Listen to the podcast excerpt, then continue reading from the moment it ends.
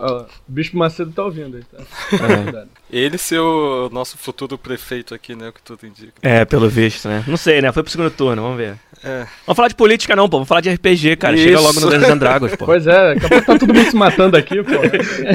É, já passou os cinco minutos que a gente tinha pra história, cara. Vai lá. Trova Taverna!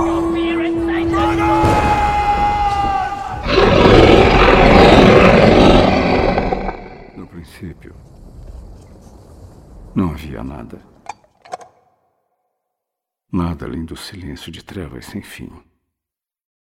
Mas o Criador soprou perante o grande vazio e sussurrou. Entre os gêneros mais amados pelos gamers está o RPG, que costumam contar histórias longas e tem personagens bem desenvolvidos, além de sistemas de luta e evolução que prendem todo mundo por dezenas de horas.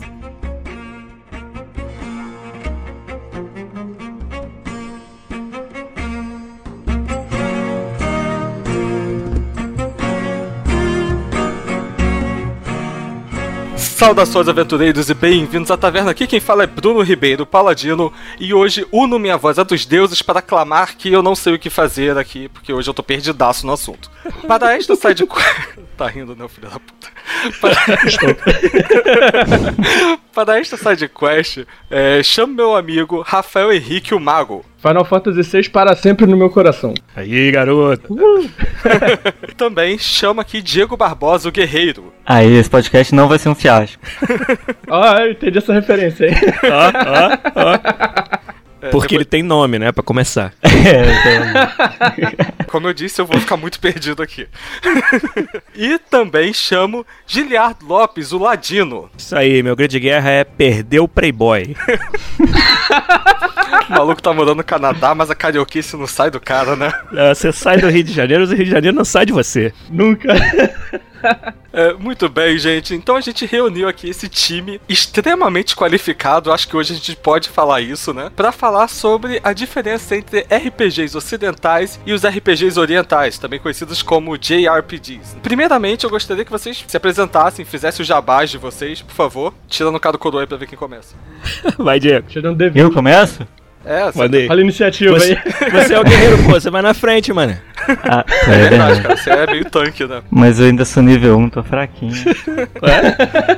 é, eu sou o Diego, eu estou terminando o doutorado agora na UF, sou tô professor de do Rafael aí, né? Lá no Infinite. Mas sem pressão, Rafael. De jogos.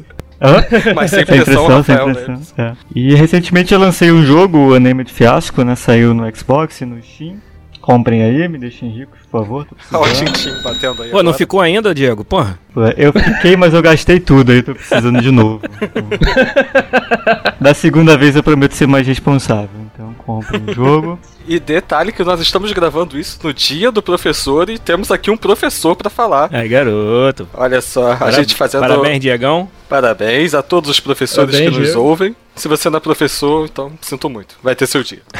Giliardo? Opa, então, eu sou o Giliar Lopes, é, produtor dos games da série FIFA aqui na EA Sports Vancouver, no Canadá. Caso vocês não conheçam, queria convidar todo mundo a ouvir nosso podcast sobre desenvolvimento de games, que é o PodQuest, lá no www.podquest.com.br. Somos quatro desenvolvedores brasileiros que vieram trabalhar com games fora do Brasil, falando sobre o dia a dia, as coisas que passam na nossa cabeça, né, e tudo mais que rola aí né, e somos já amigos e fãs do Diego aí, do, do Anime de Fiasco. Estamos programando aí uma, uma live, nós quatro jogando Anime de Fiasco, pra, pra botar lá no nosso canal do podcast também vai no ser legal, hein? Olha aí. vai ser maneiro. E aí hoje, pô, adorei o convite, vim aqui sentar e falar de RPG, vai ser maneiro. Cuidado se eu, se eu sumir de vez em quando, liga não, que eu sou ladrão, eu sou stealth. e a gente vai. Cadê minha carteira, pô? é, mas é, segura aí, rapaz. Carioca, sabe como é que é? Rouba a carteira, passa a mão na bunda, sai correndo. tá certo. Então a gente a gente vai falar sobre a parte da história, no fim das contas? É, vamos, tá valendo nota, vamos falar. então, puxa o bonde aí, que afinal foi você que fez a pauta e você que teve as aulas. Beleza. Então, antes da gente começar a falar, vamos, vamos dar uma pincelada aqui como, como os RPGs foram surgir, no, foram parar no, nos videogames, né? E vamos colocar aspas também quando a gente falar isso, né? Por favor. Brincadeira, eu não vou ficar com essa implicância hoje. Hoje não, hoje você tá intimidado, né, cara? É, porra, hoje eu tô, foda cara. aqui, você tá intimidado. Hoje eu preciso de três cervejas a mais pra poder falar as merdas que eu falo normalmente. O primeiro jogo que ganhou o rótulo de role playing game, né, foi um game chamado Brownstein, foi criado pelo americano David Wesley em 1967. Olha só, parada antiga, tem alguns anos mais, alguns anos mais novo que meu pai. Mano. Nunca ouvi falar. Tudo Cara, bem. eu dei uma. Eu Todos não, os, eu- os jogos aqui que estão nessa parte de história, eu procurei referências visuais no Google pra saber do que, que se tratava. Esse eu não achei, tá ligado? Quando eu jogava Brownstein, o Google só me corrigia pro laboratório de análise clínica que tem aqui no Rio de Janeiro. Não sei se em outros lugares onde pode só ter. Mas eu não achei a referência sobre como seria esse jogo. Mas eu achei também uma referência falando que esse jogo de fato nunca chegou a ser publicado. Que uns Ah. três anos depois ele foi modificado por um Dave alguma coisa, que eu não vou lembrar agora o nome, mas que ele não chegou a ser publicado de fato. Ou não teve uma repercussão grande, de repente teve, teve só aquele primeiro lote piloto, ao jabai do Uhum. podcast dos outros. Quando você tem, por exemplo, autores de livros, na época era muito parecido, né? Os autores do- de livros com os autores dos primeiros RPGs, de ter um círculo, né? Onde eles trocam essas ideias. Geralmente era um, um barzinho onde eles iam lá fumar maconha e, e ler os livros dos outros. E provavelmente não saiu disso aí, esse Brownstein, que eu realmente nunca ouvi falar. É, na eu- década de eu 60 a gente sabe falar. que era bem comum a maconha, né? Vamos ser sinceros. Ué, porque hoje não é não? Na, na- 60 na década de 60 nos Estados Unidos era outro negócio, né? cara? É, cara. Eu achei É, uma do- foto que é uma mesa inteira com uma maquete aqui. Isso, exatamente. É, eu, eu vi esse jogo também quando eu tava procurando fazer essa pauta, que, tipo, assim, primeiro RPG ever, eu, eu, eu vi um artigo sobre esse jogo. Parece um Falava, jogo bem, bem portátil, assim, bem fácil de levar pra casa dos seus amigos, sabe? É só uma mesa de dois por dois, uma cacetada de bonequinho e. Ah, eu Prédio. achei aqui a foto, é uma foto que tem um monte de nerd em volta. É, tipo, esse aí mesmo. É isso aí, mesmo. Queria, jogando um joguinho de tabuleiro com- de gravatinha. Caraca. Suspensório. Mas é, todo mundo de camisa social, suéter com a gravatinha por baixo. Dos sete que estão aqui, quatro usam óculos. Então, a gente Pô, tem um não, é, público não é assim que vocês definido. jogam, não? RPG, não? Não é assim que vocês se vestem, não? É o, é, mesmo. o, é o mínimo só- necessário, né? Só É, eu só não uso a gravata. Não, depende, cara. Se for domingo e eu tiver acabado de sair da missa, eu tô assim. Mas se for. Mas você não pode jogar, se você sai da missa, você não pode jogar RPG, que é coisa do demônio, rapaz. Não, mas a gente joga RPG de Jesus, porra. Ah, tá, beleza. RPG gospel pode. É, não, mas isso claro. aí é uma parada Pode. séria, né? Que Cada um no, joga no com dos início da- apóstolos, tá ligado? É tudo- é. Nossa. Mas isso aí é a parada que acontecia mesmo, né? Que foi muito. Sofreu e sofre ainda, né? Historicamente, o RPG sofre um preconceito grande por parte da- da- do pessoal das religiões e tal, dizendo que é, essa brincadeira é coisa do diabo, não sei o quê. Imagino que nessa época, quando a gente vai falar já já do primeiro grande nome do RPG, mas nessa época sofria com muito esse preconceito, assim, né? Sim, sim. E pelo menos, eu não sei mundialmente falando, mas aqui no Brasil, na década de 90, início, final da década de 90, início dos anos 2000, a gente teve um problema muito grande por causa dos RPGs live, né? Eu esqueci como é que é o nome. É, live action, é o pessoal que Sim, jogava sim. live action. É, principalmente teve uma os de em- Vampire, né? Que É. aconteceram coisas meio esquisitas, acho que em Minas, eu, se eu não me Isso, teve engano. uma tragédia, É. né? no- em A- Minas com, com os Aconteceu garotos que estavam jogando. Aconteceu em Teresópolis também, que é onde eu cresci, né? E lá Aham. tinha. Foi uma confusão, assim. Aí tinha uma loja que vendia RPG e os caras tiveram que fazer um folhetozinho pra você levar pros seus pais. E o folheto falava: Não, RPG é assim e tal, não é nada do mal. Você pode deixar seu filho jogar. Caralho. Fizeram um folhetinho pra Que você isso, poder seu- dar pros seu, seus pais. Como assim é uma coisa do ensinar, mal? Seu filho só pode ser um feiticeiro de descendência demoníaca? Como isso ser uma coisa do mal, cara? Pelo amor de Deus.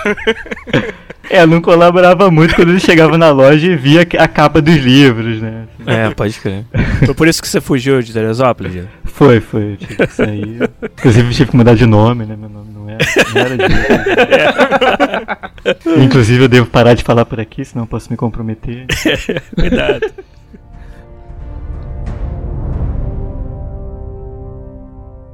You spent your youth in the library fortress of Candlekeep, under the kind tutelage of your foster father Gorion.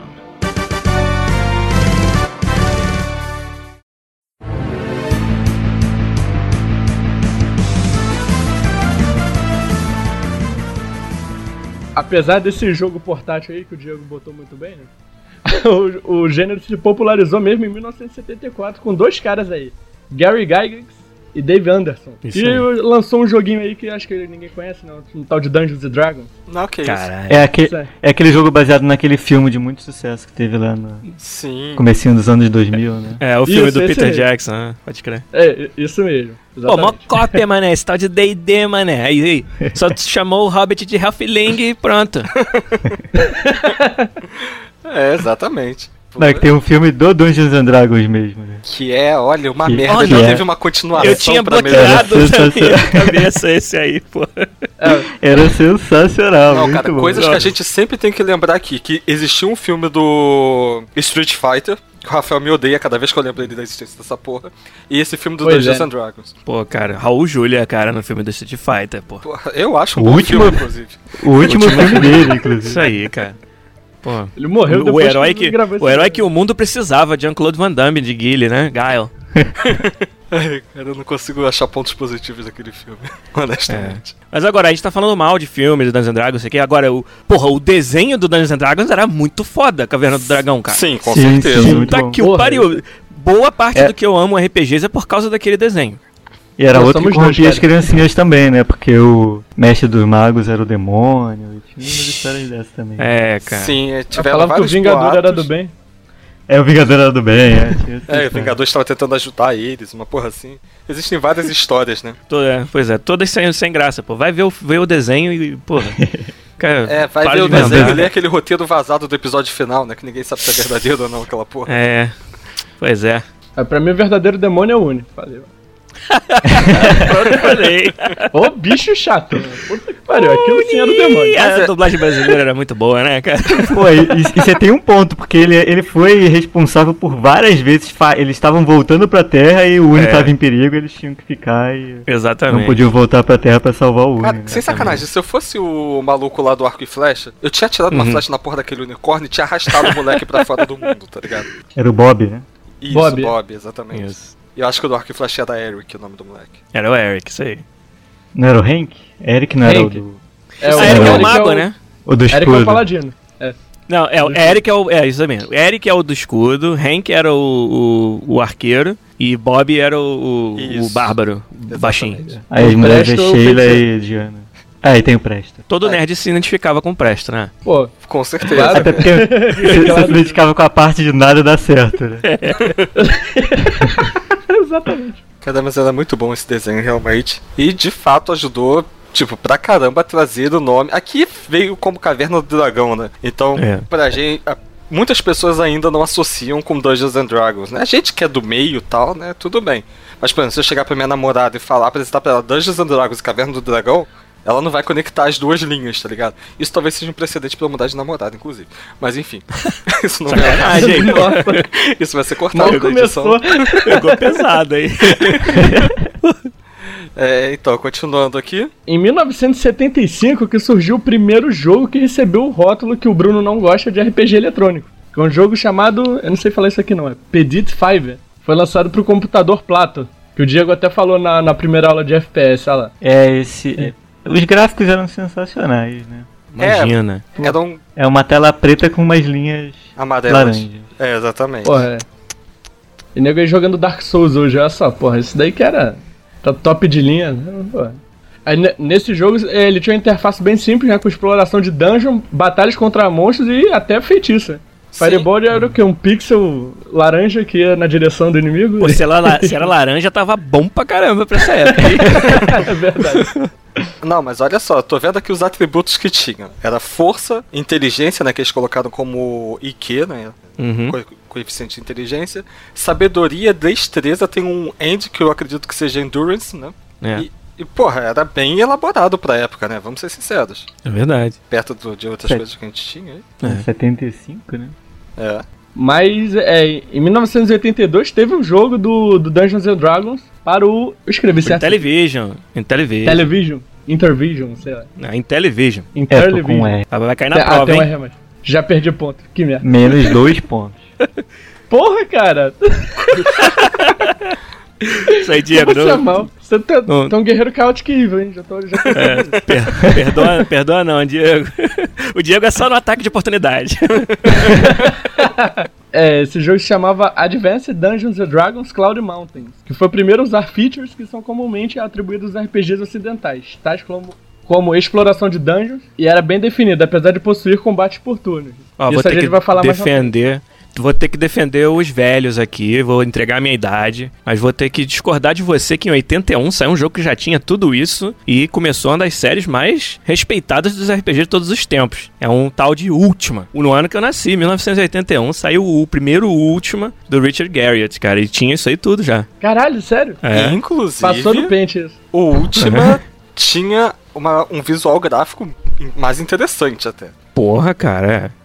Eu tô vendo Ultima aqui era esse sinistro. do Dungeons and Dragons. Era basicamente. Se eu tô vendo as imagens certas, era basicamente um. A dungeon era uns caminhos amarelos e você era um bonequinho azul andando no meio da parada, tá ligado? É. O último era sinistro, cara. Porque o último, se não me engano, foi feito pro Commodore. Eu não lembro agora. Mas, mas foi em 81, com certeza, que eu sei que é o ano que eu nasci, eu sempre guardei isso. E, porra, cara, a última é uma das séries mais underrated de RPGs aí. Tipo, eu conhe... é, o último eu sempre ouvi falar, né? Principalmente é o último online, né? Acho que é o mais.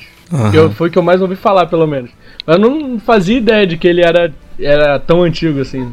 É, cara. Tem- tem jogo- Garriott, pioneiro. Tem vídeo dele rodando aqui no Apple II. É, então. Mas é. por aí. É, o último, o primeiro que eu joguei foi o Última 4, eu era molequinho ainda. Mas a gente vai chegar lá.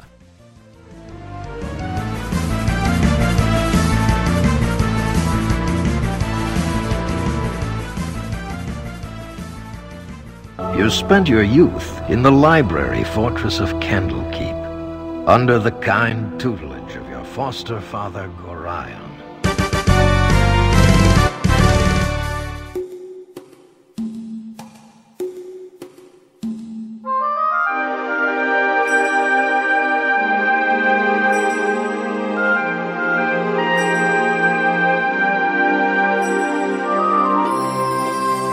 Agora Então, a gente mil- vai pra 86, né? 86, né? Que teve o primeiro Dragon Quest. Dragon Quest também foi um nome forte aí na- nessa brincadeira, né? Co- Continua sendo, mais ou menos, não? Eu não, não sei se, ela- no lan- se chegaram a lançar novos Dragon Quest. O último que eu conheço é o 8, que foi no Tá. PS2 ainda. Saiu agora um Dragon Quest misturado com Minecraft. É, o Dragon Quest Builders, mas. E eles fizeram um remake do 7 ah, recentemente. O 8 vai ter um remaster também que vai sair em breve. E eu acho que tem um Dragon Quest 9 anunciado. Tem Mas- saído no 3DS, não é? É, isso aí, exatamente. O, o Builders foi no Wii U, mas os outros Dragon Quest mesmo que eles estão refazendo são, são di- direto no 3DS. Que é a plataforma muito, hoje em dia, muito popular, né, pra, pra RPG. Ah, já existe um Dragon Quest 9, ó. Tô vendo aqui, ó. Sentinels of the Starry Skies. Foi lançado em 2009, rapaz, no Japão. Dragon Quest 9. Vamos ver se tem E mais vai. depois. Cara, eu tô Vem vendo pra aqui uma foto, eu não sei se é fan-made, mas que já tem, teria um Dragon Quest 10 aqui. É, então, esse que eu tô pensando que foi anunciado, mas não saiu ainda, porque o 9 já É, existe. Já. Acho que o que tá anunciado é o 11. É o 11 já, rapaz? Nossa. Tá aqui, data de lançamento 2017. Ah, então é isso aí. Então já Play- tem o Play- 10. PlayStation 4 e 3DS de plataforma. Será que vai ser a mesma versão? Pode crer. É, me corrija se eu estiver errado, mas o Dragon Quest teve um anime também, não teve? Sim, tinha que passava no SBT com o nome de Fly, né? É, É, exatamente. Quer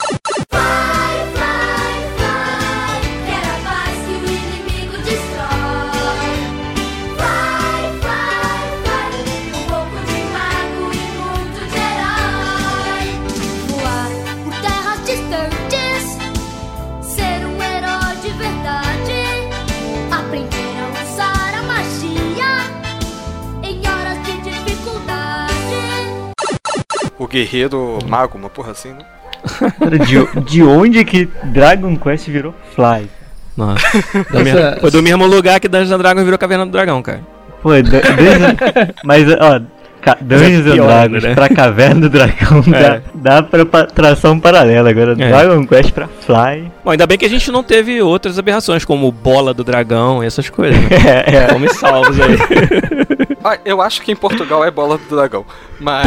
Puta que pariu. Tinha que ser, né? Não.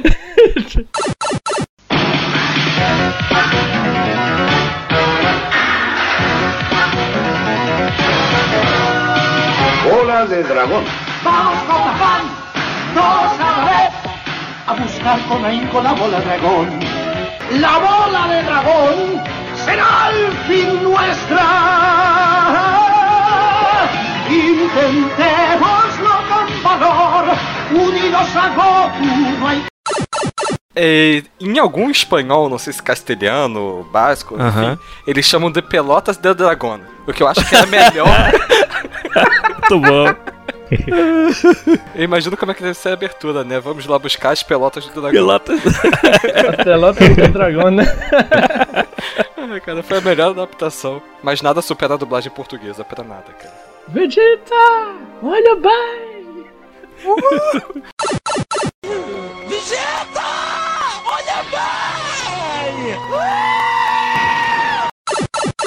Caraca.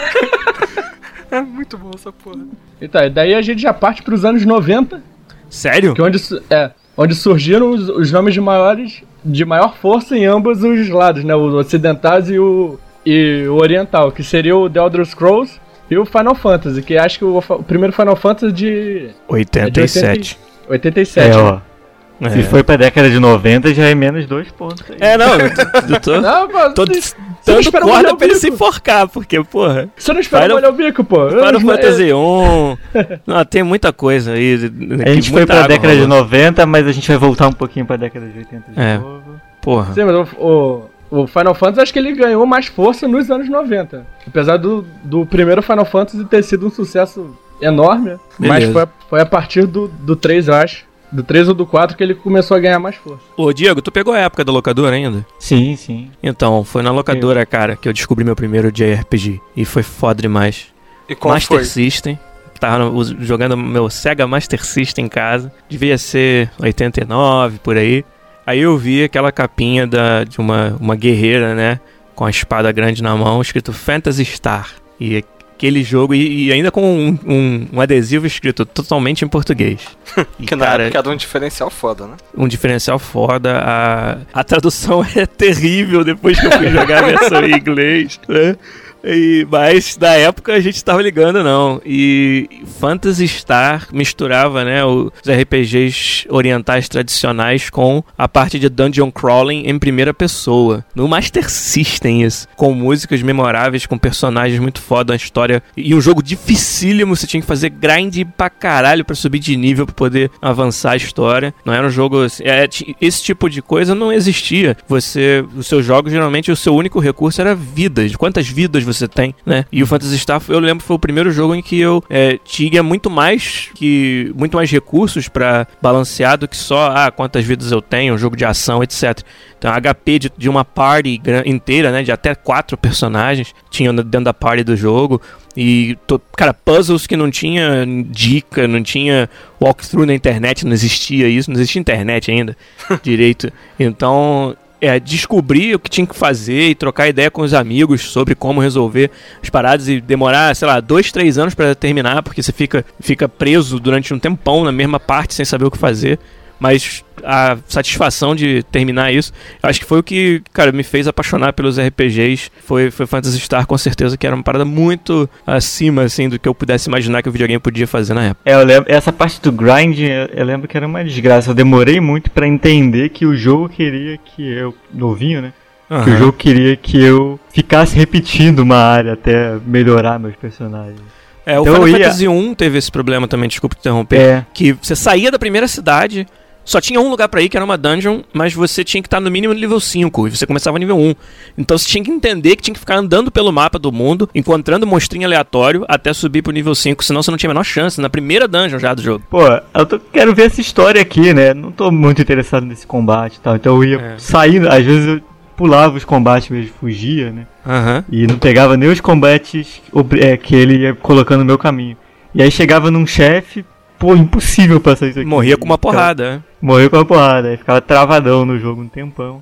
Pois Até eu conseguir entender, ah tá, eu tenho que lutar as lutas que ele coloca no meu caminho, provavelmente mais, né? Pra poder É. subir nível suficiente. Não é só um obstáculo, é também algo que vai É. te dar a experiência pra você subir de nível. Exato, hoje em dia a gente não tem muito disso, né? É, É, hoje em até dia, um jogo desses não vinga, cara. Não, cara, é absurdo você fazer. Porra, perdi cinco minutos, cara, de que, porra, não consegui passar daquela dungeon. Porra. É. Hoje em dia essa é a atitude, cara. Se não, se não tiver entregue na bandeja, É, hoje em dia as pessoas nivelam dificuldade por, sei lá, Dark Souls, tá ligado? é, pode crer. Jogos desse nível, assim. Mas Dark Souls é um, um, um- um throwback pra essa época, né? Onde nem tudo era te dado a mão beijada nos jogos. É uma das coisas que eu mais gosto na série.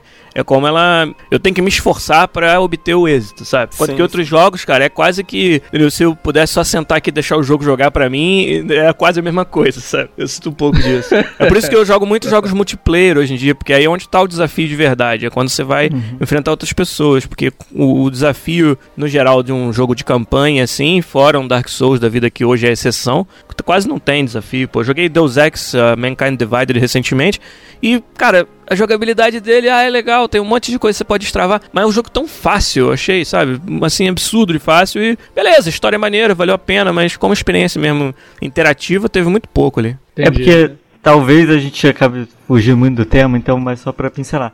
É que um jogo tipo Uncharted, assim, que ele tá te dando um. Você tá meio que jogando um filme interativo, né? Ele fica colocando Uhum. set pieces lá, coisa explodindo na sua cara, e a cena do trem lá do 2 e tal. Aham. Eu acho chato um, tipo de- um jogo desse tipo ficar fazendo você morrer e ter que ver a mesma coisa várias vezes, sabe? É um jogo É. que eu gosto de ter uma progressão mais.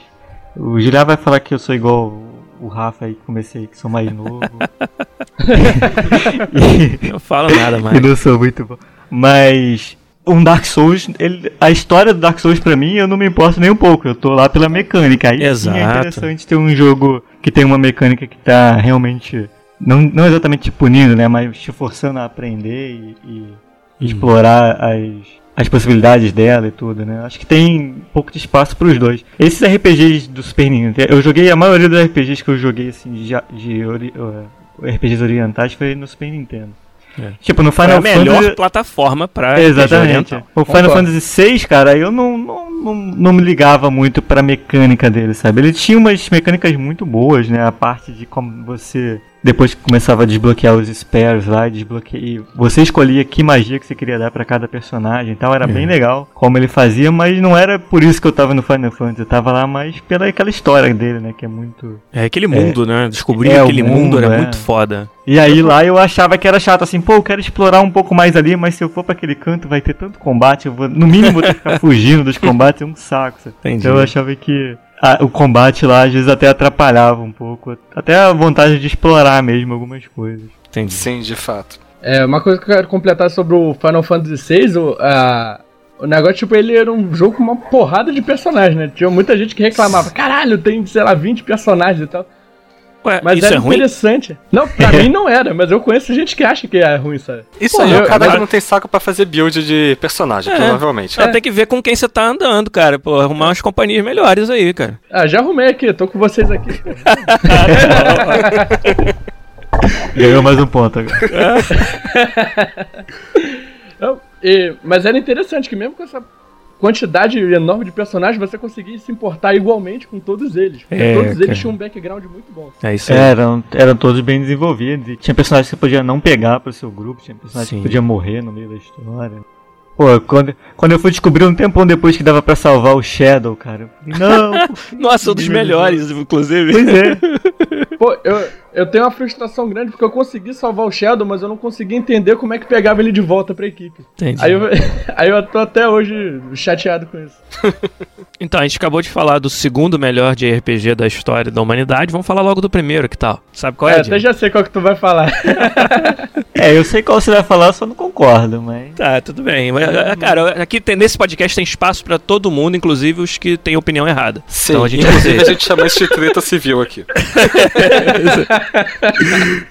Você tá falando de Tibia, né? É, cara? então, é uma autocrítica, né? Não, mentira, rapaz. Chrono Trigger, Chrono Trigger, o melhor RPG, de RPG já feito na história da humanidade. Por exemplo, de- dribla esse problema do, do combate que você citou do Final Fantasy VI, fazendo Sim, com sim, que todos os combates sejam determinísticos, né? Não tem encontro aleatório. Você vê um bichinho, se você encostar nele, tem combate. Ele faz até alguns, né, algumas pegadinhas, onde fases onde os, os inimigos se movem muito rápido e não num padrãozinho tal, que você, se não que você quiser evitar o combate, tem que ficar esperando a brechinha pra você poder passar sem que ele encoste em você e tal. Mas no geral, assim, é, e em termos, cara, de misturar história com jogabilidade, pra mim, o Chrono Trigger é o provavelmente um dos melhores aí, uma história muito foda, que Uhum. tem coragem de fazer coisas que outros jogos não tinham coragem de fazer na história. Essa que vocês acabaram de falar, de, de você se apegar aos personagens do Chrono Trigger, tem isso muito forte e manipula isso muito bem. Quando você tá mais empolgado com alguma coisa, ele vai tira de você e aí como que você reage a isso, sem dar muito spoiler aqui, mas é algo que, pelo menos na cabeça do, do Giliar pequenininho lá, é facilmente impressionável, é, explodiu a mente, assim, e por isso que eu carrego até hoje essa, esse amor pelo jogo e falo pra todo mundo que é o meu jogo preferido de todos os tempos. E ele já fazia umas brincadeiras muito legais com escolha, né? Que no Final Fantasy não tinha, né? então ali. cara. E era uma escolha. Até hoje não é tão usado esse tipo de escolha, né? Que É. o jogador não, não escolhe no menuzinho, né? Eu lembro daquela. É. Logo no começo, da, quando você tá na feirinha lá, que você pode fazer umas coisas. E depois as suas ações são usadas contra você no tribunal. Lá. É, só pra dar um exemplo, sem, sem dar muito spoiler, mas pra galera entender como que era, né, profundo o negócio. Tem uma cena onde você encontra a princesa pela primeira vez, que ela vai entrar pra sua party. Você meio que dá um encontrão nela sem querer, ela cai pra um lado e o colar de brilhantes que ela tava usando cai pro outro. E aí você, é um RPG japonês tal, você levanta e você está controlando o seu personagem. Você pode ir até ela e apertar o botão de conversar para ajudá-la a levantar e tal, pedir desculpa. Ou você pode ir até o, o colar e apertar o botão para pegar o colar do chão e depois você vai falar com ela. E o fato de você decidir, e você não sabe que você está fazendo essa decisão nesse momento, entre mexer no colar primeiro ou nela primeiro, vão ser, vai ser usado contra você no tribunal. Depois, quando você, acontecem outras coisas, você vai ser julgado. E aí o advogado de acusação vai falar: Não, nós temos testemunhas que mostram que você só estava interessado nos bens materiais da princesa. Porque quando você esbarrou nela, você primeiro foi mexer no colar e depois foi ver se ela estava bem, sabe? E você não sabe que você está fazendo essa decisão naquela hora. Na verdade, é uma coisa meio assim que você faz arbitrariamente, né? Tipo, ah, vou mexer aqui primeiro porque eu sei que aquele item ali é, é, é possível de interagir. E aí e junta várias dessas coisas e você tem um, um, um momento assim que eu acho único no- nos videogames, que é o momento do julgamento do Chrono no Chrono Trigger e onde várias dessas coisas aparecem. Assim, isso aí é só um exemplo da genialidade que eu acho que esse jogo trouxe e que, igual o Diego falou, cara, é pouquíssimo explorado mesmo depois disso, mesmo todos esses anos aí, deve ter o quê? 20, 25 anos que já existe o Chrono Trigger. É verdade. É, e, e, e você fica aquela cara de. Peraí, como assim? Ninguém É. me avisou que eu ia ser Ninguém me julgado. avisou, assim. exatamente. Como é assim? muito bom. Pô, se, se isso acontece hoje, gente reclamando, né? Porra, Nossa. como assim? Não falaram que ia ter julgamento, pô, eu fazendo tudo aqui errado.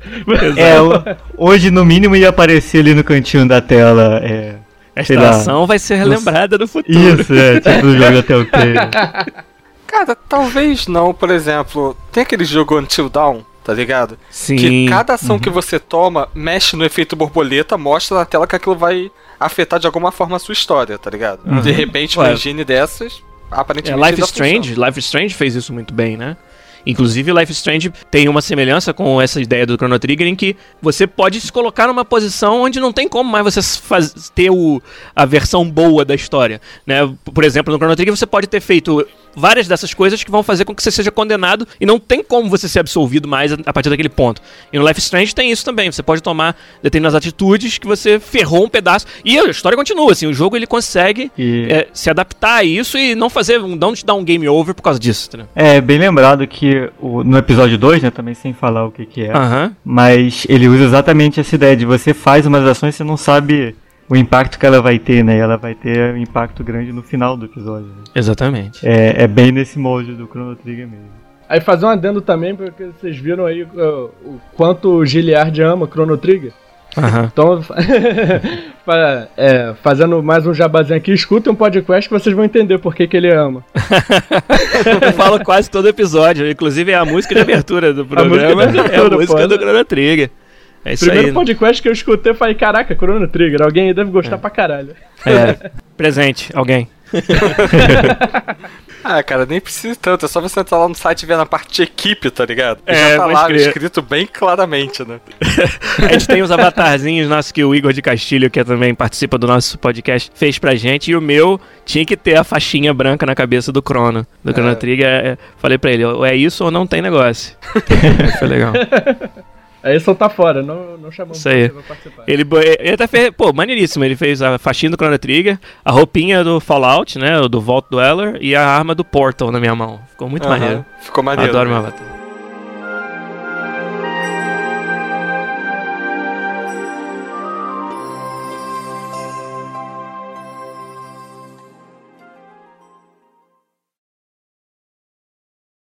You spent your youth in the library fortress of Candlekeep, under the kind tutelage of your foster father Gorion.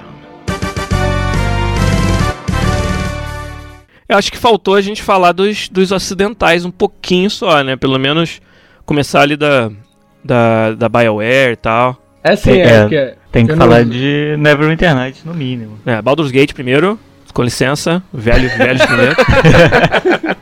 Mas sim, Neverwinter, pô. Até pra, pra fazer a ponte entre o RPG. Tentar, né? Um jogo que tentou fazer a ponte entre o RPG eletrônico e o RPG de mesa, com um grau de sucesso aí que você pode argumentar. Mas o Neverwinter Nights tentou fazer isso, tentou ter mestre, né?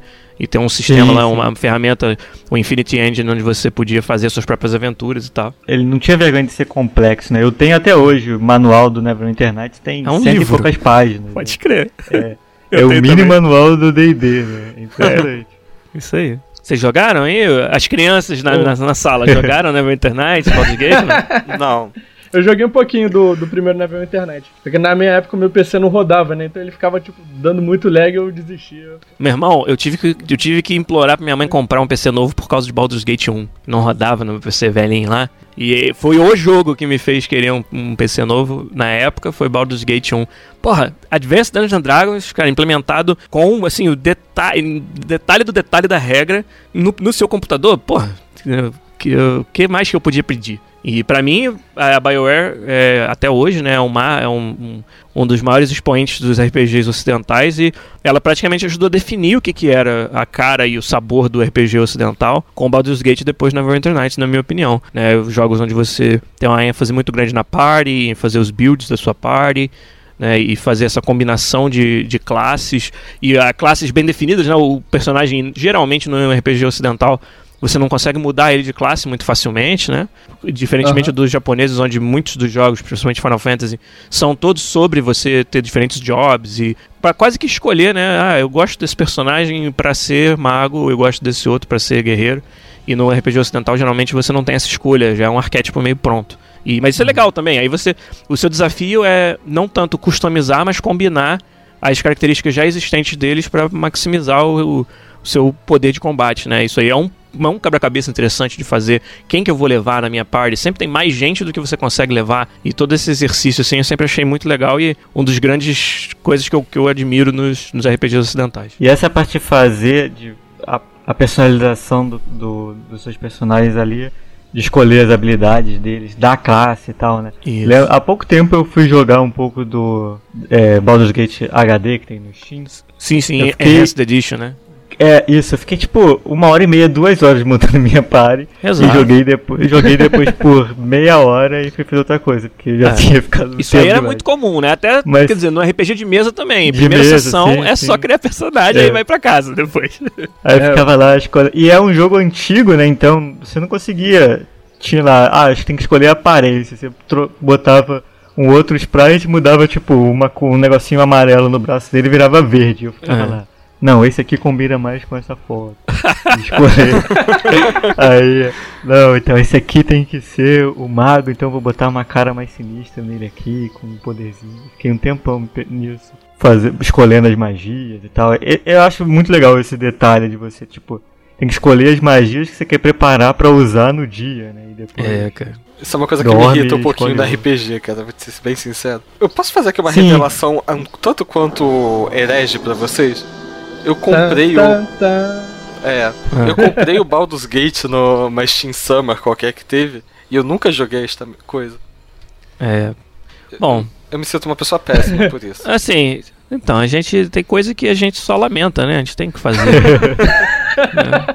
Pois é, cara. É, assim que terminar essa gravação, você vai jogar agora. É, Tá sendo intimado aí pelo Giliard. Isso aí. Ah, tá. Agora Cara, sim. nem isso, né? nem, nem digo, cara, faz por você, cara. Você, quem tá perdendo é você. Mas, mas se você, cara, se você jogou, por exemplo, Dragon Age, você sentiu coisas similares, assim. Dragon Age Origins, por exemplo, pra gente avançar um pouquinho mais na história aqui, é, para mim foi outro marco grande de, de você colocar ainda mais dessa ênfase na construção de personagens, né? Dragon Age Origins, jogo da BioWare que saiu pra geração anterior dos consoles e PC também, e a tentativa da BioWare de criar uma nova franquia de RPGs que não era baseada num sistema de regras existente. Eles inventaram seu próprio sistema de regras. E o, Dra- o Dragon Age já teve Dragon Age 2, já teve Dragon Age Inquisitions, mas pra mim o primeiro, o Origins, é, é o melhor da série, pelo, muito em parte pelo fato dele te fazer passar pela construção da personalidade do seu personagem.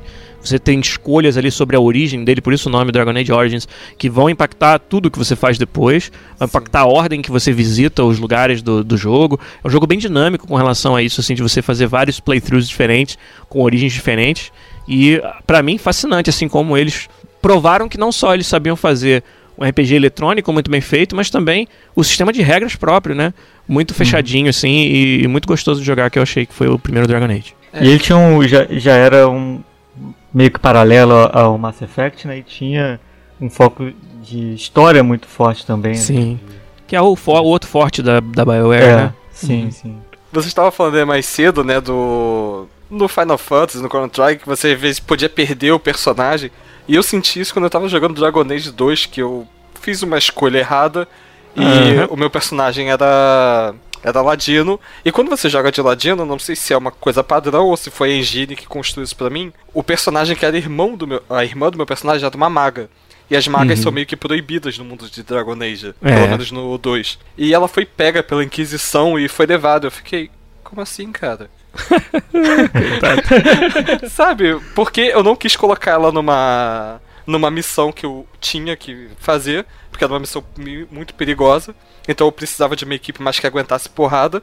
E ela foi capturada enquanto eu tava fora, tá ligado? Eu fiquei, caralho, como assim? Aí eu fiquei meio bolado, eu parei de jogar um pouco depois disso. Mas, cara, Dragon Age tem, a- tem uma, aquela engine que eu acho sensacional de você pausar a batalha no meio dela acontecendo. Né? Que ela não é de É, turnos, como a grande maioria dos RPGs orientais, pelo menos. Uhum. É, ela acontece em real time. E você pode pausar ela e fazer a sua estratégia ali do jeito que você quiser, rotacionar a câmera. Eu acho isso, porra, sensacional, tá ligado? Então, desculpa aí de destruir seus sonhos, mas Baldur's Gate 1 já tinha isso. Então, se eu tivesse jogado o Baldur's Gate, Mas exatamente, eu acho que foi outra coisa foda que veio no Baldur's Gate, e claro, muito aperfeiçoado no Dragon Age, não tem dúvida nenhuma, mas que é você juntar o melhor dos dois mundos, né? Você tem os, os JRPGs tipicamente é, baseados em turnos, o combate, com algumas exceções, né? Eu acho que Final Fantasy, por exemplo, vem experimentando com um sistema mais ativo. A, a série Tales, né? É uma Final série Fantasy tá ficando cada vez, mais, cada vez pior, né? É, bom, é um bom. Isso também, mas tudo bem. É, a, a série Tales é uma série que eu gosto muito que tem um combate um pouco mais de ação, mas os jogos ocidentais é, e esses da BioWare é, tentaram realmente trazer o melhor dos dois mundos, né? Trazer toda a parte estratégica que você tem no, no, no jogo de turnos, mas ainda o caos e o, o- você ter que improvisar, né? Que, que a gente tem quando a gente joga em tempo real. E isso eu achei que a fórmula funcionou muito bem no, no Dragon Age 1, 2 e agora no Inquisition também. É. O 2, inclusive, pegou uma cara um pouquinho mais de ação, né? É verdade, Então, é. O 2, na verdade, nem sei se você pode pausar mais, mas eles voltaram com isso no É. 3, que eu É. acho que é importante. E, inclusive, você sente assim, que dependendo do nível de dificuldade que você escolhe, você tem que usar mais ou menos daquela parte toda de parar e planejar. Né? O Dragon Age Inquisition, por exemplo, no- nos níveis mais fáceis, não, não precisa, você praticamente não precisa pausar o jogo. Você vai brigando mesmo em tempo real e. E, sabe, vai ajustando durante o combate. Agora, para jogar nos níveis mais difíceis, realmente você tem pega o arqueiro, bota aqui no alto desse, desse morrinho, e enquanto que o tanque vai pra cima, e o tanque tem que chegar nessa posição pra dar agro em todo mundo antes deles chegarem no- nos caras de trás e tal. Então você recua um pouco os caras de trás. E tudo isso daí você vai fazendo, planejando. E no Baldur's Gate, como eu falei, já tinha isso, mas era muito mais rudimentar, um jogo né, 2D, isométrico e tal. E no, no Dragon Age eu acho que eles acertaram muito bem a forma. O o cara, quando é educado, né, diz: Você falou uma merda agora, mas você tem sua razão, né? Eu O cara, só quando é falei edu- verdade. Não, mas já tô baixando aqui o, o Baldur's Gate, tá? Chubão. Não me crucifique, não, por favor. Acho bom. É, ele te tira da cruz depois que você jogar. Se bem que pregado vai ficar difícil de jogar. né? É. É verdade. Cara, passou tanta piada politicamente incorreta agora na minha cabeça com esse teu comentário. Mas, então, dando continuidade aqui na pauta, né? Então vamos, acho vamos pular logo para as diferenças, que algumas já foram comentadas, né? Mas outras Uhum. a gente ainda não chegou a falar. Tipo, como exemplo, a narrativa. Você vê que no, nos RPGs ocidentais, a maioria deles tem narrativa emergente, né? Que tipo, tem um mundo aberto ali, você vai interferindo do, do jeito você meio que faz a sua história, né? Ainda que a gente saiba que esse negócio de livre escolha em jogo não é bem livre escolha, sempre tem uma escolha ali que você vai ser condicionado a fazer. Mas no, no ocident... a maioria dos ocidentais carregam isso, enquanto o JRPG é bem linear as paradas. Né? É, não, é, é verdade. Eu acho que até dentro do que você falou, nos RPGs ocidentais, existe um pouquinho de espaço para acontecerem coisas inusitadas. O exemplo que vocês deram, né, da, da irmã do Rock no Dragon Age 2, que é raptada pela Inquisição e que numa outro, num outro playthrough com outras decisões pode ser que aconteça diferente, é um exemplo de, de, de tentativa de você trazer. Porque acho que é aí quando a gente fala principalmente da parte narrativa e de interpretação de papéis, que é a essência do RPG, tá no nome dele, Sim. é onde a gente chega no- no- nos, limita, nos limitadores dos jogos eletrônicos, né? Que é você.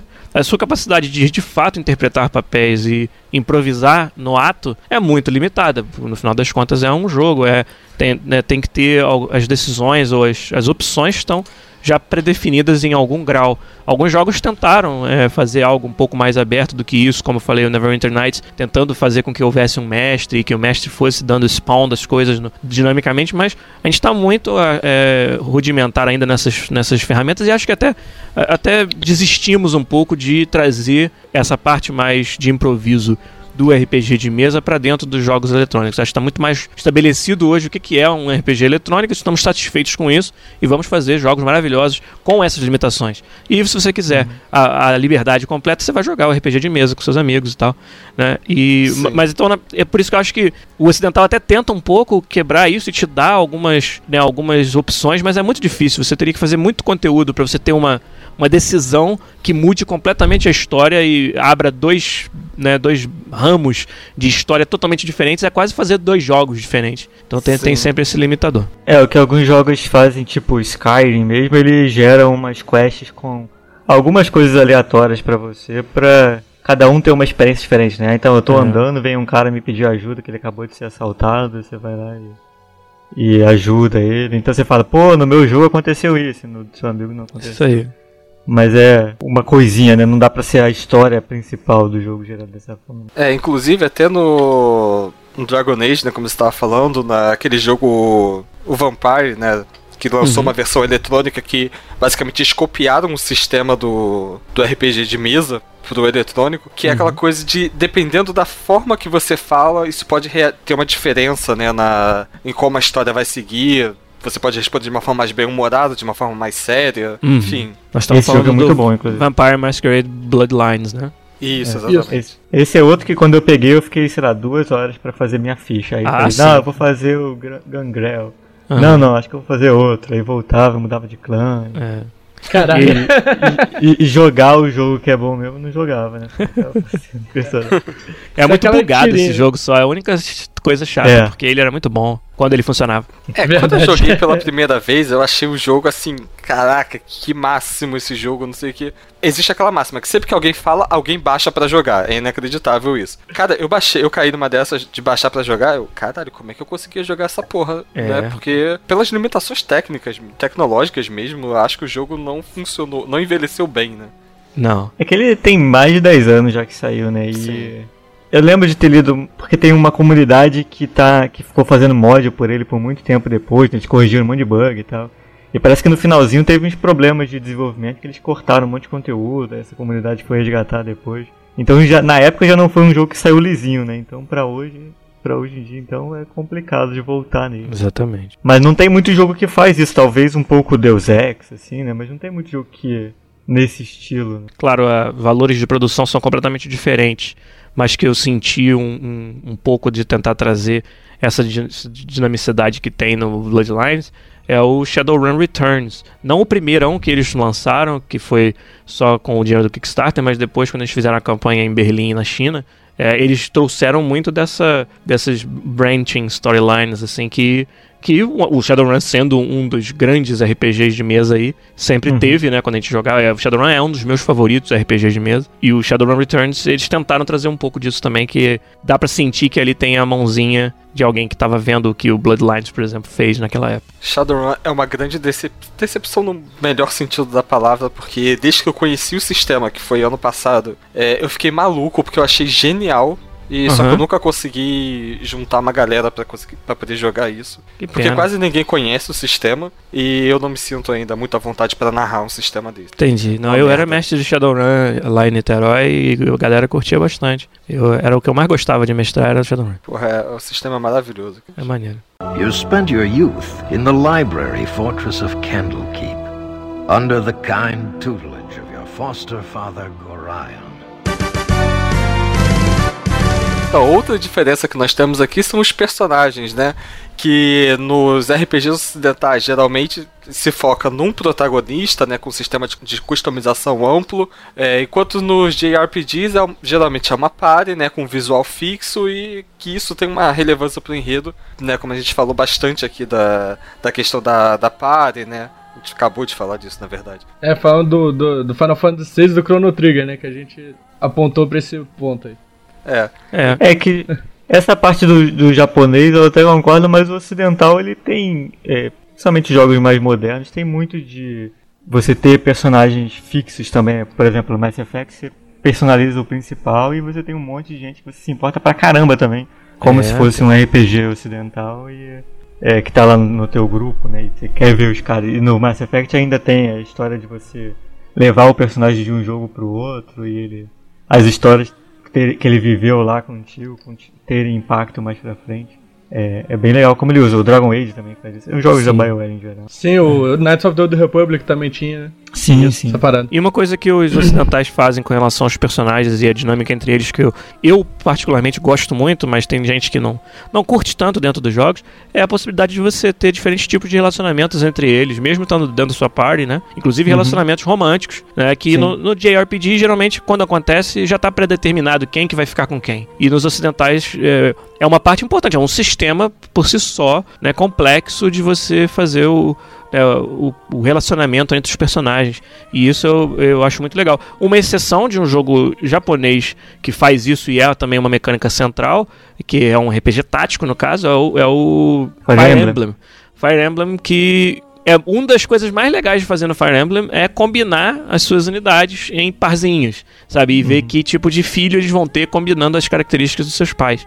Isso é uma das coisas mais legais de fazer no, no Fire Emblem e que eu acho que é algo que primeiro os ocidentais pegaram emprestado dos RPGs orientais, essa parte de você ter um re- relacionamentos dentro da party, e aí fizeram melhor, né? Fizeram, tornaram dinâmico, fizeram com que você pudesse ter muitas decisões ali, um sistema pra isso. E agora o Fire Emblem vem e traz é, mais uma evolução disso, assim. Então é legal ver esses dois gêneros que a gente tá falando deles aqui como se fossem duas coisas muito separadas, mas eles ca- acabam pegando muita coisa emprestada também. Sim, Sim, Fire é- Emblem é- Eu, eu gosto como ele, nessa parte de relacionamento, ele consegue botar isso no meio da mecânica, né? Que no combate Isso. você tem que juntar os personagens mesmo, fazer eles lutarem próximos, né? Tem um negócio Isso. de um ajudar o outro e tal. É, isso sim. que faz o relacionamento deles evoluir, né? Não é só uma escolha que você faz fora. Porque acho que no Mass Effect, se eu me lembro bem, é, não que isso seja um grande problema, mas você.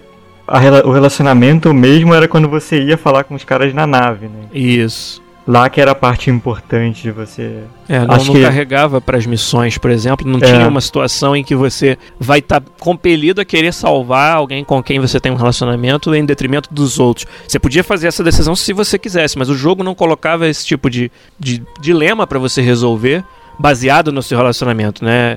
E o É. jogo que fizer isso, eu acho que vai abrir mais um, mais um caminho aí de você ter reações emotivas nos jogos que ainda não foi tão explorado, que é justamente pega um Mass Effect e agora é, o personagem que é a sua esposa ou seu marido no jogo, você tem determinadas decisões na hora da batalha pra tomar ou diferentes formas que isso afeta o gameplay que fazem você ter que, sabe, tomar decisões difíceis ali baseado nisso, né? E Uhum. isso- eu acho que quem fizer isso aí vai estar abrindo uma nova minazinha de ouro.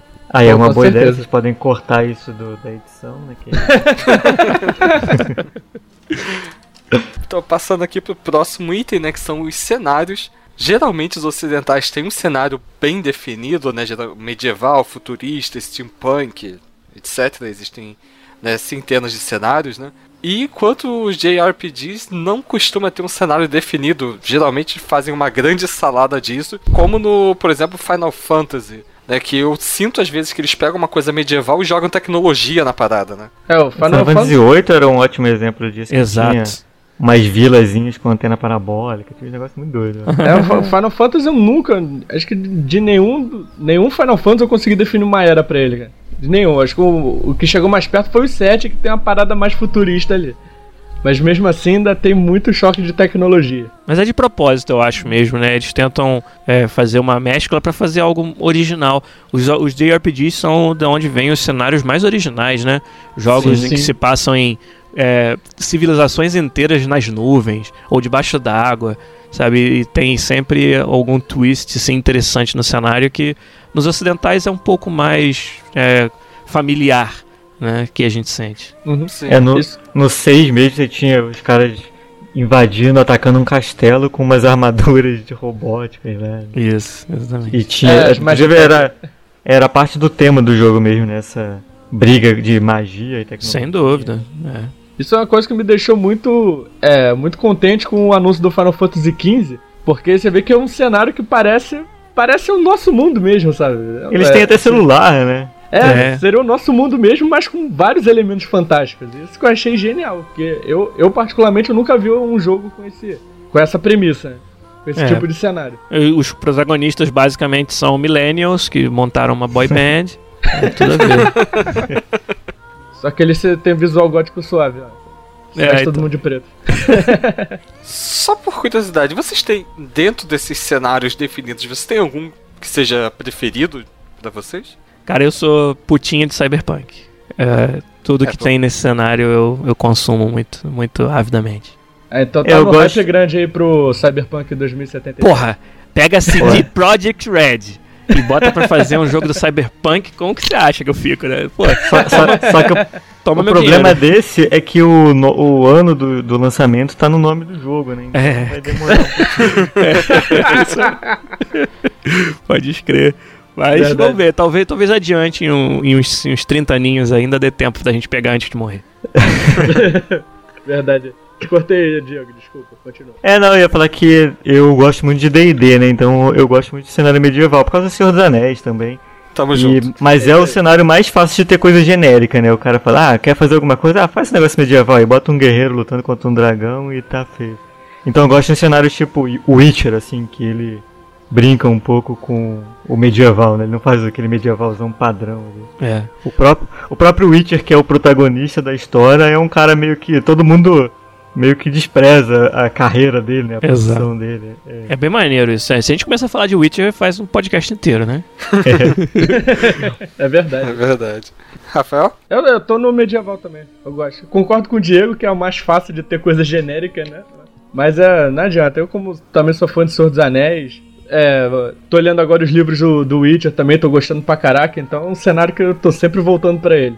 Joga uma coisa futurista, outro cyberpunk, talvez até um pós-apocalíptico, né? Mas medieval sempre é o meu favorito mesmo. Cara, dis- distopias pós-apocalípticas também são, são maneiríssimas, né? Tipo Fallout e tal. Eu também f- me fascina muito, assim. Quanto mais maluco, assim, quanto mais retrofuturista é, melhor. definitivamente assim, eu adoro medieval. Mas, cara, uma parada que me chama pra caramba é o cenário steampunk, tá ligado? Aham, maneiro. Não sei porquê. que é uma que é uma boa do Pô, fugiu o nome agora que vocês estavam falando agora, Shadowrun. Que Isso. mistura, né? Tem tem elfo. É, o, o Shadowrun mistura tudo que a gente falou. Porque tem, tem orc, troll, magia, Os tecnologia, caras, os, hacker. caras, fi- é, os caras fizeram um brainstorm e foram anotando as coisas no quadro É. e no final eles falaram, ah, vai isso tudo, não precisa pagar nada não. É, não, é, vamos usar tudo isso, né? É, é engraçado, né? É um, é um paralelo interessante. Os nerds de RPG de mesa vão saber do que eu tô falando. GURPS era um jogo que não era sobre nada e Shadowrun é um jogo que é sobre tudo. É verdade. Não, mas o melhor do Shadowrun é a premissa de como existem orcs e elfos no mundo futurista, tá ligado? É, Pelo cara. menos o prefácio que eu tinha lido, não sei se já mudou, porque a profecia do fim do mundo de 2012, na verdade, é o despertar dessa da magia no mundo, que a magia desfigurou alguns humanos, né? Isso aí, assim. é isso aí. faz, faz todo sentido, não? claro. Por que não? Caraca, que doideira. É, Assim que é bom. Isso aí. E aquele E pode negócio- ter acontecido, a gente só não viu essas pessoas ainda. Pois é. É, mas- mas a magia já despertou, Olha aí. né? Junto É, com a pode ser força lá que- no Star Wars. É, pode ser que tenha aí algum troll concorrendo a presidente dos Estados Unidos e a gente não sabe. Eu assim, tinha indireta. Pensa se. Ah, não tá? Eu achava que era, né? You spent your youth in the library fortress of Candlekeep, under the kind tutelage of your foster father Gorion. Então, passando aqui pro próximo item. Combate. Os ocidentais têm aquele combate em real time, né, em tempo real. Enquanto os JRPGs é meio que por turno. Aquela coisa bem. Via de regra, né? Tem exceções. Sim, sim. Sim, é- é, antigamente era mais separado, né? Hoje em dia Era. a gente não tem muito disso. Eu acho que é uma das coisas que, pra mim, assim, mais me afasta hoje em dia de RPG japonês, sabe? Porque eu acho que não consi- ele não conseguiu evoluir tanto. Você vê um Mass Effect, o quanto que o, o- ele falou, pô, quer saber? Vamos botar aqui um jogo de tiro misturado com mecânica de RPG. E ele virou cada vez mais tiro e o jogo ficou, na parte de mecânica, começou a ficar cada vez mais interessante, né? Você pegar do primeiro pro último. Aí você pega o sistema de combate de Final Fantasy XIII, cara, dá vontade de bater no designer daquele jogo. É. Tem um botão, tem um botão Auto Battle, é a primeira opção no menu, porque ele falou, ah, esse, esse sistema de combate é tão ruim que eu vou deixar o cara apertar esse botão aqui pra ele não precisar uh, combater, mas Até sem querer, tu aperta o botão. é que você entra no combate fica apertando X pra acelerar, né? E pronto. E... Aí eu acho que acabou que, sei lá, ficou muito preso nesse sistema de turno mais basicão, porque jogo por turno é legal. Final Fantasy Tactics é sensacional. O Fire Emblem mesmo que a gente tava comentando. É, porque tem a estratégia de você mover o personagem, né? Colocar ele no lugar certo e tal. Mas o combate de turno de RPG ocidental, oriental, né? Basicão lá do Final Fantasy e tal, acho que cada vez faz menos sentido. Eu não joguei, mas dizem que é muito bom o do Bravely Default, né? Que É, eu você pode acelerar o agora, combate. que é, foi, foi um jogo que eu. Que, me chamou bastante atenção. Eu joguei, eu, eu joguei a demo dele primeiro no 3DS e depois eu resolvi comprar ele. Porque ele tem esse sistema de turno basicão, tipo, é bem JRPG do- dos anos 90 mesmo. É, tem a mesma vibe dos Final Fantasy antigos, né? Eu costumo brincar que o Bravely Default ele é mais Final Fantasy que os próprios Final Fantasy agora. Aham. Ele tem muito mais disso. Hei de concordar. e ele tem, ele tem essa parada maneira que desse, apesar de ser basicão, mas ele tem um, posso dizer um tempero adicional, seria os comandos Brave e Default, né? O Default, tipo, você defende e ganha um Action Point, você pode acumular até quatro Action Points com isso. E com isso você você dá o Brave que você gasta um Action Point pra ter uma ação adicional. Então você pode ter até quatro ações adicionais também, num turno só. Eu gostava do Mario RPG que ele tinha uma parte de, de ter um timing certo na hora de atacar, né? Que você podia fazer combo e tal. Cara, Então ele não, não ficava naquele esquema de você entra no combate e fica apertando o botão até o combate acabar. É. Que é o que acaba acontecendo com os inimigos fracos. Você não precisa se preocupar muito com o que você tá fazendo, né? Você vai se preocupar com o chefe. então o RPG herdeiro disso aí é a série Mario Luigi e Paper Mario. Que um dos motivos que eu sou grande fã delas, inclusive saiu agora o Paper Mario Color Splash do Wii U, eu pretendo jogar em muito breve, é, é justamente que ele torna o combate interessante por trazer esse elemento de ação, entre aspas, que é você apertar o botãozinho na hora certa. Então às vezes você quer maximizar o seu resultado, tipo não tomar dano, você tem que apertar o botão de defender na hora que o inimigo vai acertar, e cada inimigo diferente tem um timing diferente de ataque, e aí você. Cada novo inimigo é um novo aprendizado de qual é o padrão de ataque dele, que horas que você. que, que momento, né? Que, que microsegundo que você tem que apertar o botão. Isso aí é muito maneiro, cara. Eu, eu acho que dá. Deu uma nova vida aos sistemas bem datados aí de combate nos RPGs orientais, como o Diego tava falando, que eu concordo plenamente, acho que não evoluiu, enquanto que o ocidental evoluiu bastante até para trazer misturas dos dois sistemas, como é o caso do Dragon Age, que são muito boas, ou coisas que saem completamente do padrão, como o caso do Mass Effect, que eu acho que funciona muito bem também, enquanto que os JRPGs ficaram um pouco para trás nisso aí. O Fallout mesmo, né? Colocando meio que. Você pode jogar ele como um FPS e É. misturar com RPG. Exatamente.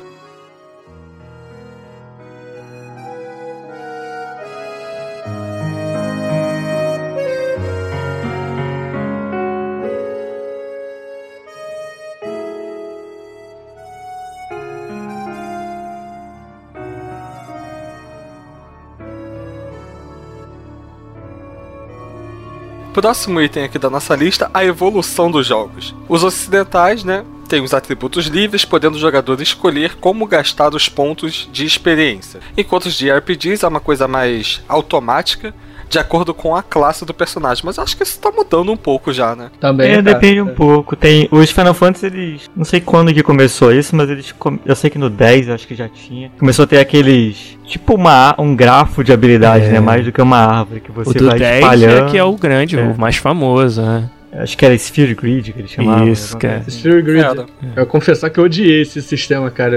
Eu, eu me confundia muito pra botar as paradas lá. Eu tava tentando completar todo o grid de um personagem, eu me estressei. Falei, foda-se, não vou fazer mais isso, não. É, é, o eu problema é que é nada. muito, muito fácil de você fazer um build merda, né? Isso, eu ia falar exatamente isso. O problema é quando. se- acho que se você jogar, quem gosta de jogar esse jogo várias vezes, acho que vai se divertir cada vez mais. Porque na primeira vez você não sabe o que, que tem lá na frente, né? Você tem que planejar muito à frente. É. E aí você tem que olhar naquela esfera maluca lá e falar, pô, eu tenho que ir pra esse caminho inteiro aqui que daqui a 20 horas eu vou chegar nessa habilidade.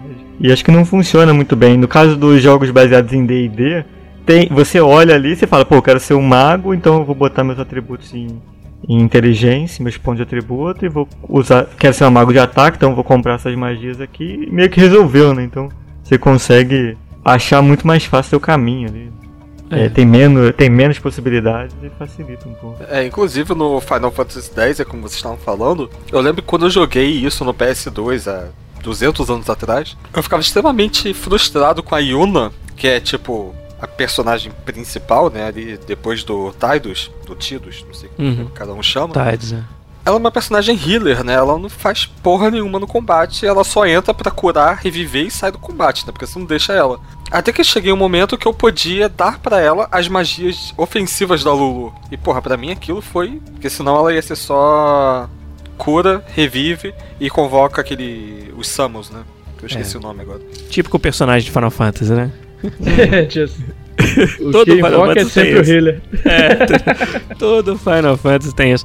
Mas é, eu acho que assim, cara, eu acho que até me expressei mal. Eu adoro o sistema do Final Fantasy X, porque justamente eu achava que te dava essas possibilidades de você levar um personagem pra um lado inusitado. Às vezes ter habilidades de dois tipos, né, de duas classes combinadas em um. Claro, você tá indo nessa direção, você tá deixando de ir em outra. E talvez se especializar em uma profissão só. Mas eu achava legal ter essa, ter essa variedade, essa combinação. Até sinto mais falta disso. Mas eu concordo que pro, pro gamer é, mediano de hoje, é muito. Como é, faz ser muito mais fácil você fazer um build ruim.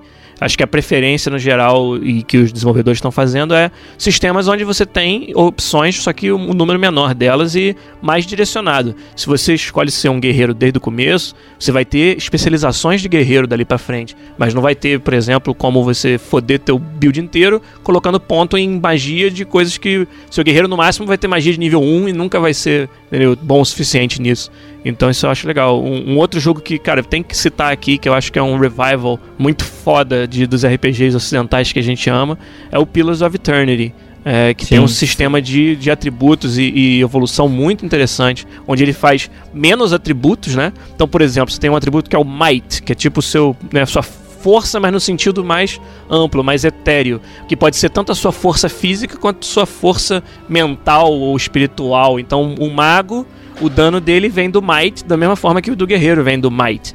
E eu achei muito interessante como eles simplificaram os atributos para você ter menos chance de fazer builds ruins. E aí você vai customizar e ultra customizar, porque tem muitos caminhos, muitas habilidades diferentes. Você vai fazer isso na escolha realmente das habilidades ou das magias de cada classe. E, e tem classe pra cacete, tem umas 20 classes nesse jogo, todas diferentes, todas com é, verbos de jogo únicos, né? Formas de você mudar a jogabilidade que só aquela classe faz. Então você tem um, um tipo lá que é um chanter, que começa a batalha, ele começa a cantar.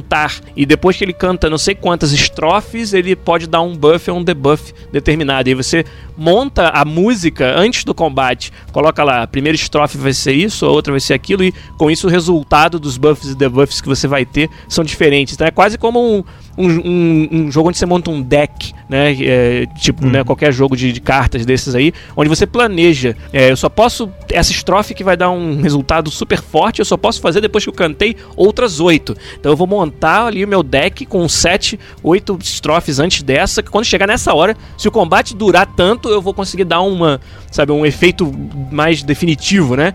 Então, por exemplo, na briga Sim, com o sim. chefe. E isso, cara, esse tipo de mecânica é, que é algo que o Pillars faz com maestria, assim, e tem umas 20 dessas diferentes. Então, não podia deixar de falar do Pillars aqui. Pô, interessante, né? Eu sempre vejo esse jogo na Steam, eu fico pensando, caralho, eu tenho que comprar essa porra, só que eu nunca compro, não sei porquê. É, vai Ele precisar é de dos tempo, caras hein? que. Era os caras lá do. Eles vieram do Baldur's Gate. né? Vieram, Sim, exatamente. É, justamente pela similaridade mesmo. É um grande revival dessa da complexidade, cara, que você tinha nessa época dos RPGs ocidentais, que eu acho que é outra característica interessante deles, né?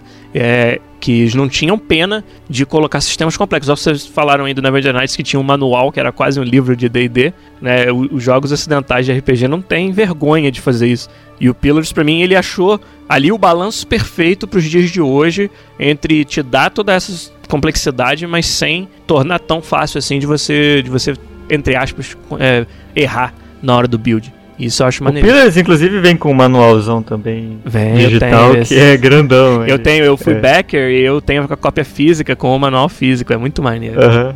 Maneiro.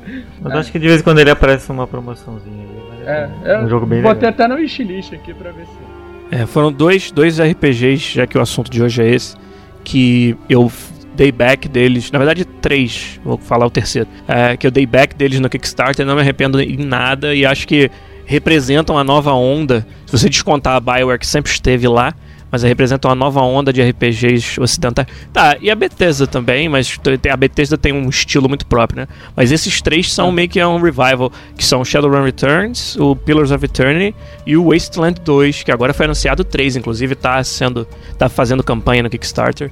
E o Wasteland Já tá também. financiado em 24 horas. Sim, isso, isso. Mas a campanha continua. Vamos É. dar mais dinheiro pra eles aí, gente, por eles fazerem mais, mais conteúdo. Eu adiciono aí o Divinity também. Tem que ter dinheiro pras é DLCs, né? É. Ah, o Divinity, a acho jogar? que. É, manda aí, fala, fala do Divinity aí, porque eu também sou grande fã. Eu gostei bastante do, do sistema de combate dele, sabe? Uhum. O- porque é um combate realmente por turno, né? Você não Uhum. tem que pausar o jogo na mão. Ele tem uma, você tem uns pontos de ação e aí cada ação gasta uma quantidade de pontos ali que você que você faz. Mas uma coisa que eu acho legal também é que você tem dois protagonistas e você pode tomar decisões diferentes entre eles, né? É, essa, essa você- mecânica dele é fantástica. Esse é o Divinity é Original. Sin. Isso, isso. E aí se você tomar duas. Você tem um, sei lá, um guarda que te pediu, sei lá, um, um suborno pra você entrar na cidade. E aí um personagem você responde, não, beleza, eu te pago. E com o outro você responde, não, tá maluco, não vou te pagar. E aí tem um pedra, papel, tesoura entre eles pra ver quem que vai ganhar. E você tem a habilidade lá de speech, sei lá, não lembro, tem um tempinho que eu joguei. Mas é alguma coisa assim, speech ou carisma dele que vai contar o quanto que ele tem de força pra encarar o outro, né? E aí você faz esse pedra, papel, tesoura pra ver quem que vai ganhar aquela disputa. Claro que você jogando sozinho, você pode fazer os dois tomarem a mesma decisão. Mas é legal que você pode interpretar eles, né? Então você faz um paladino, o paladino não ia querer Suborno. pagar ninguém, esse né? suborno, né? Então é bem legal. E você pode no nesse eles lançaram uma versão atualizada recentemente, né? Que você pode jogar split screen, né? Pra dois jogadores. Não sei se tem online, mas sei que tem Uhum. split screen. E aí cada um pode tomar suas decisões também. E ele te- é um jogo que vai nessa vibe dos jogos mais antigos, né? Ele te deixa até perdido demais às vezes. Ele não bota marca no de quest no mapa. Ele fala: "Ah, você tem que ir na casa de não sei quem". Aí você tem que anotar isso em algum lugar ou tentar lembrar lá no journal, ah, tá, isso aqui o cara mandou ir na casa e descobrir onde que é essa casa, explorar a cidade e tal. Então, eu particularmente eu sou um pouco preguiçoso, então às vezes fica- mas eu sei que é algo que o jogo é bem famoso por isso mesmo, né? O pessoal que gosta muito de, de se perder no jogo. Eu digo que eu sou preguiçoso porque eu não gosto de ficar, sei lá, duas horas perdido num jogo. Eu acho que eu tô gastando tempo que eu podia estar vendo mais conteúdo do jogo, de fato. Uhum. É, quando é um. Quando é ficar perdido, tipo num Dark Souls que você tá explorando o cenário mesmo e tal, é- eu acho mais legal, mas. o nível que o, que o Divinity deixa perdido às vezes não é tão interessante. Mas ele é muito bom por causa disso, ele é muito variado. Você pode pegar, ah, pega uma skill que agora você fala com animais, e aí os animais têm coisa pra caramba pra falar, eles te ajudam em quest, te dão direção pra você chegar nos lugares. E é coisa que você pode simplesmente ignorar, você nunca pega essa skill e nunca vai falar com os animais e a ter acesso a todo esse conteúdo. Então é, é bem vasto. Eu só não terminei, eu joguei um pouco, cheguei em, em algum ponto eu acabei parando. Cheguei no final. Você chegou a terminar, Juliano? Não, não, não tive saco também, não. é muita coisa pra jogar. É, é- é- esses jogos são muito grandes também, né? É, eu senti que eu tinha visto o suficiente dele, do que era Sim, interessante nele, com esse sistema aí de dualidade, e aí, quando passou dessa fase assim, vou, vou confessar que a história dele não me, não me capturou particularmente, e aí eu acabei não terminando também. You spent your youth in the library fortress of Candlekeep, under the kind tutelage of your foster father Gorion. Então, o próximo ponto é o loot, né? As famosas recompensas do que a gente consegue, geralmente após a morte de algum inimigo. Nos ocidentais, os loots específicos para cada tipo de inimigo, enquanto nos JRPGs os loots são variados para todos os inimigos, né? Onde até um rato dropa dinheiro que gerou uma piadinha naquela música do Marcos Castro lá da Lenda do Herói. Né? Terei que usar minha espada, pois não vejo mais opções. Queria fugir pelo fundo, mas só ando em duas dimensões. Morra, viu, criatura, eu vou arrancar o seu couro. Isso é pra você aprender o que é isso, moeda de ouro? Mas algo mais adiante rouba minha atenção. Eis que vejo flutuando um pedaço de chão. Será que estou perdendo a sanidade? Ou isto desafia as leis da gravidade? É. Verdade. Aí Cara, de longe o melhor sistema é do, dos jogos da Bethesda que você pega todos os itens e deixa o corpo do cara pelado lá. É. Sabe, Não, não foi só. Não foi suficiente só matar o cara, você tem que depenar, ele deixa o cara só de cueca e vai embora. É. Que é pior que eles fazem uma piada com isso. No, tem uma, uma side quest na. Acho que na Downguard. Que tu encontra, tipo, é- ela começa com você indo numa, numa ruína do Emer lá. Aí, tipo, tem um cadáver do, de uma aventureira. Aí o fantasma dessa, da, dessa aventureira começa a falar contigo. Aí ela fala que. Explica que foi lá pra poder conseguir. pra achar uma forja lá que faz um item muito foda, só que ela acabou morrendo num deslizamento de terra. Mas pede pra pegar o diário dela no corpo dela, que vai dizer onde é que tá essa forja. Se você pegar todos os itens dela, inclusive as equipes, né? Aí ela, ela te zoa, fala: Nossa, você trata os cadáveres assim? Que isso? Precisava mesmo fazer isso, sabe? Boa. Eu não lembro dessa quest, não. É, porque é uma a- expansão, né, do Oblivion, né, o Downguard. É do Skyrim. Do Skyrim. É a, dis- é a expansão do Skyrim, exatamente, Downguard. Não é do jogo principal. Não, mas eu cheguei a jogar todas as expansões. É. É Lost to the Ages o nome da quest, lembrei. Entendi. Lost to the... É, realmente eu não, não, não lembro de ter feito. Pode ser que eu tenha feito, mas diferentemente do Rafael, eu não, não era tão imerso assim no mundinho. Rafael fica, parava pra ler os livros de história, tá ligado? Do- Ah, sim. É, é, tem nem o cara é das isso. primeiras 10 horas. Nem o cara que escreveu esses livros ele, ele leu, então. Eu percebi isso em alguns deles, sabe? Rafael é do cara que queria ter a biblioteca em casa com os livros, tá ligado? Na casa que ele fez no Hellfire. Ah, mas na- não tinha biblioteca na casa principal, não. Na casa principal eu tinha uma torre de alquimia, o quarto das crianças e uma cozinha. Só as coisas importantes, é. pô. É, na minha também tinha o quarto pras crianças. Não, não tinha não. As crianças dormiam lá atrás da. perto do celeiro lá atrás. Caraca! que exemplo de paternidade. Prioridades, né? Claro. E olha só como era uma casa segura. De um lado tinha a parte de plantas e do outro tinha o. O Armory, que eu esqueci como é que é. O Aham. lugar pra guardar armas, armaduras, essas paradas. tudo super seguro. E as crianças dormindo debaixo do, do céu. Casa Isso é bom que forma caráter, né? Isso aí. Claro. Pô, na minha casa, na casa onde eu morava lá com as crianças, era perto de um altar de necromancia, cara. Que beleza, hein? Tá é. As crianças iam brincar de, de brincar tardinha assim, aí voltavam lá com a boca toda suja de terra. Olha aí, Com mas a culpa assim, não né? era minha se a pessoa que eu contratei pra cuidar da casa não fazia um bom trabalho. Verdade, né? Nem do. o- os cara, os ajudantes lá do Yor. Esqueci lá agora, cara. Não, mas era ela que cuidava da minha casa mesmo. Que cuidava da casa, eu tô falando dos caras que vendiam terreno, cara. Que os terrenos Ah, que tá. você pode comprar na Herfire é tudo escroto, cara. Tudo perto de lugar escroto. É igual o real estate no mundo real, cara. É Verdade. verdade. A gente tem que parar pra analisar esse detalhe. Mas, tipo, quanto a esse negócio de loot, cara, eu lembro que eu fiquei extremamente frustrado, porque é, quando eu era mais jovem, assim, eu só jogava RPG oci- oriental, desculpa. Eu jogava muito Final Fantasy, o Chrono Trigger, joguei pra caramba, joguei um pouco do Chrono Cross. Me acostumei a ficar fazendo grande pra pegar dinheiro, né? Aí o primeiro, o, quando eu fui jogar o Skyrim pela primeira vez, ou não, não, foi o Dragon Age. Aí tipo, eu matei o monstro e falei, pô, ele deve estar cheio de dinheiro. E não tinha dinheiro. Eu, Caralho, como que eu vou ficar rico agora, Que sabe? jogo de merda.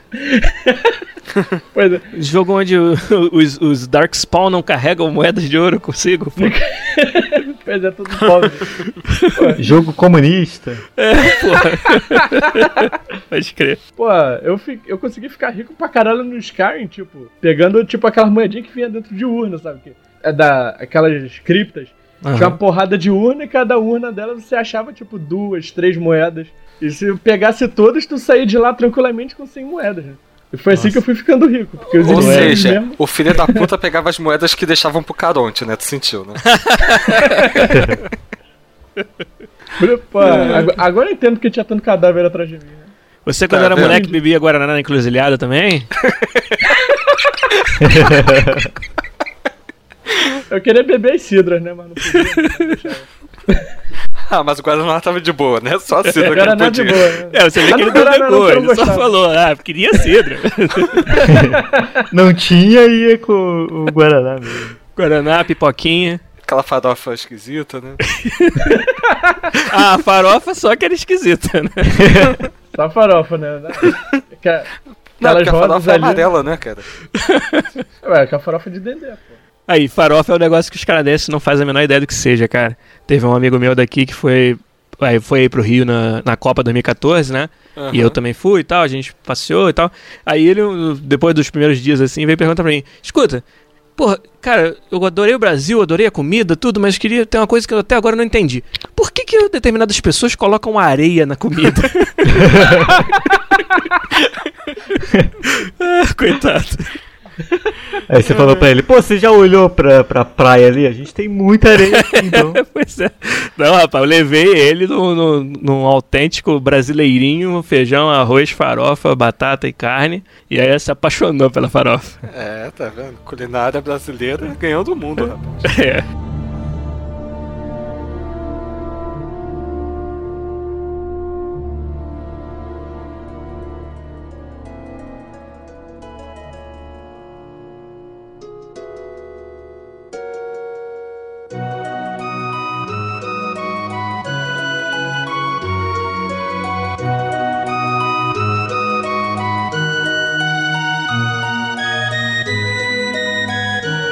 aí, se a gente por acaso fizesse um top 5 RPGs de cada um, que tal? Só citar. Vamos lá, então. Começando por você, Girard, já que você deu a ideia. tá bom, isso aí. Quem convida dá banquete, né? É, cara, Queria esse- sempre empurrar o Diego pra ir primeiro? Tá achando que... Não, tá tranquilo. É, assim, já falei qual é o primeiro. Chrono Trigger pra mim é o, o jogo maior aí que. Talvez porque foi, ele chegou na minha vida na hora certa, assim, onde eu sabia inglês o suficiente pra entender as nuances do jogo naquela altura, coisa que pros jogos mais antigos um pouco eu não sabia.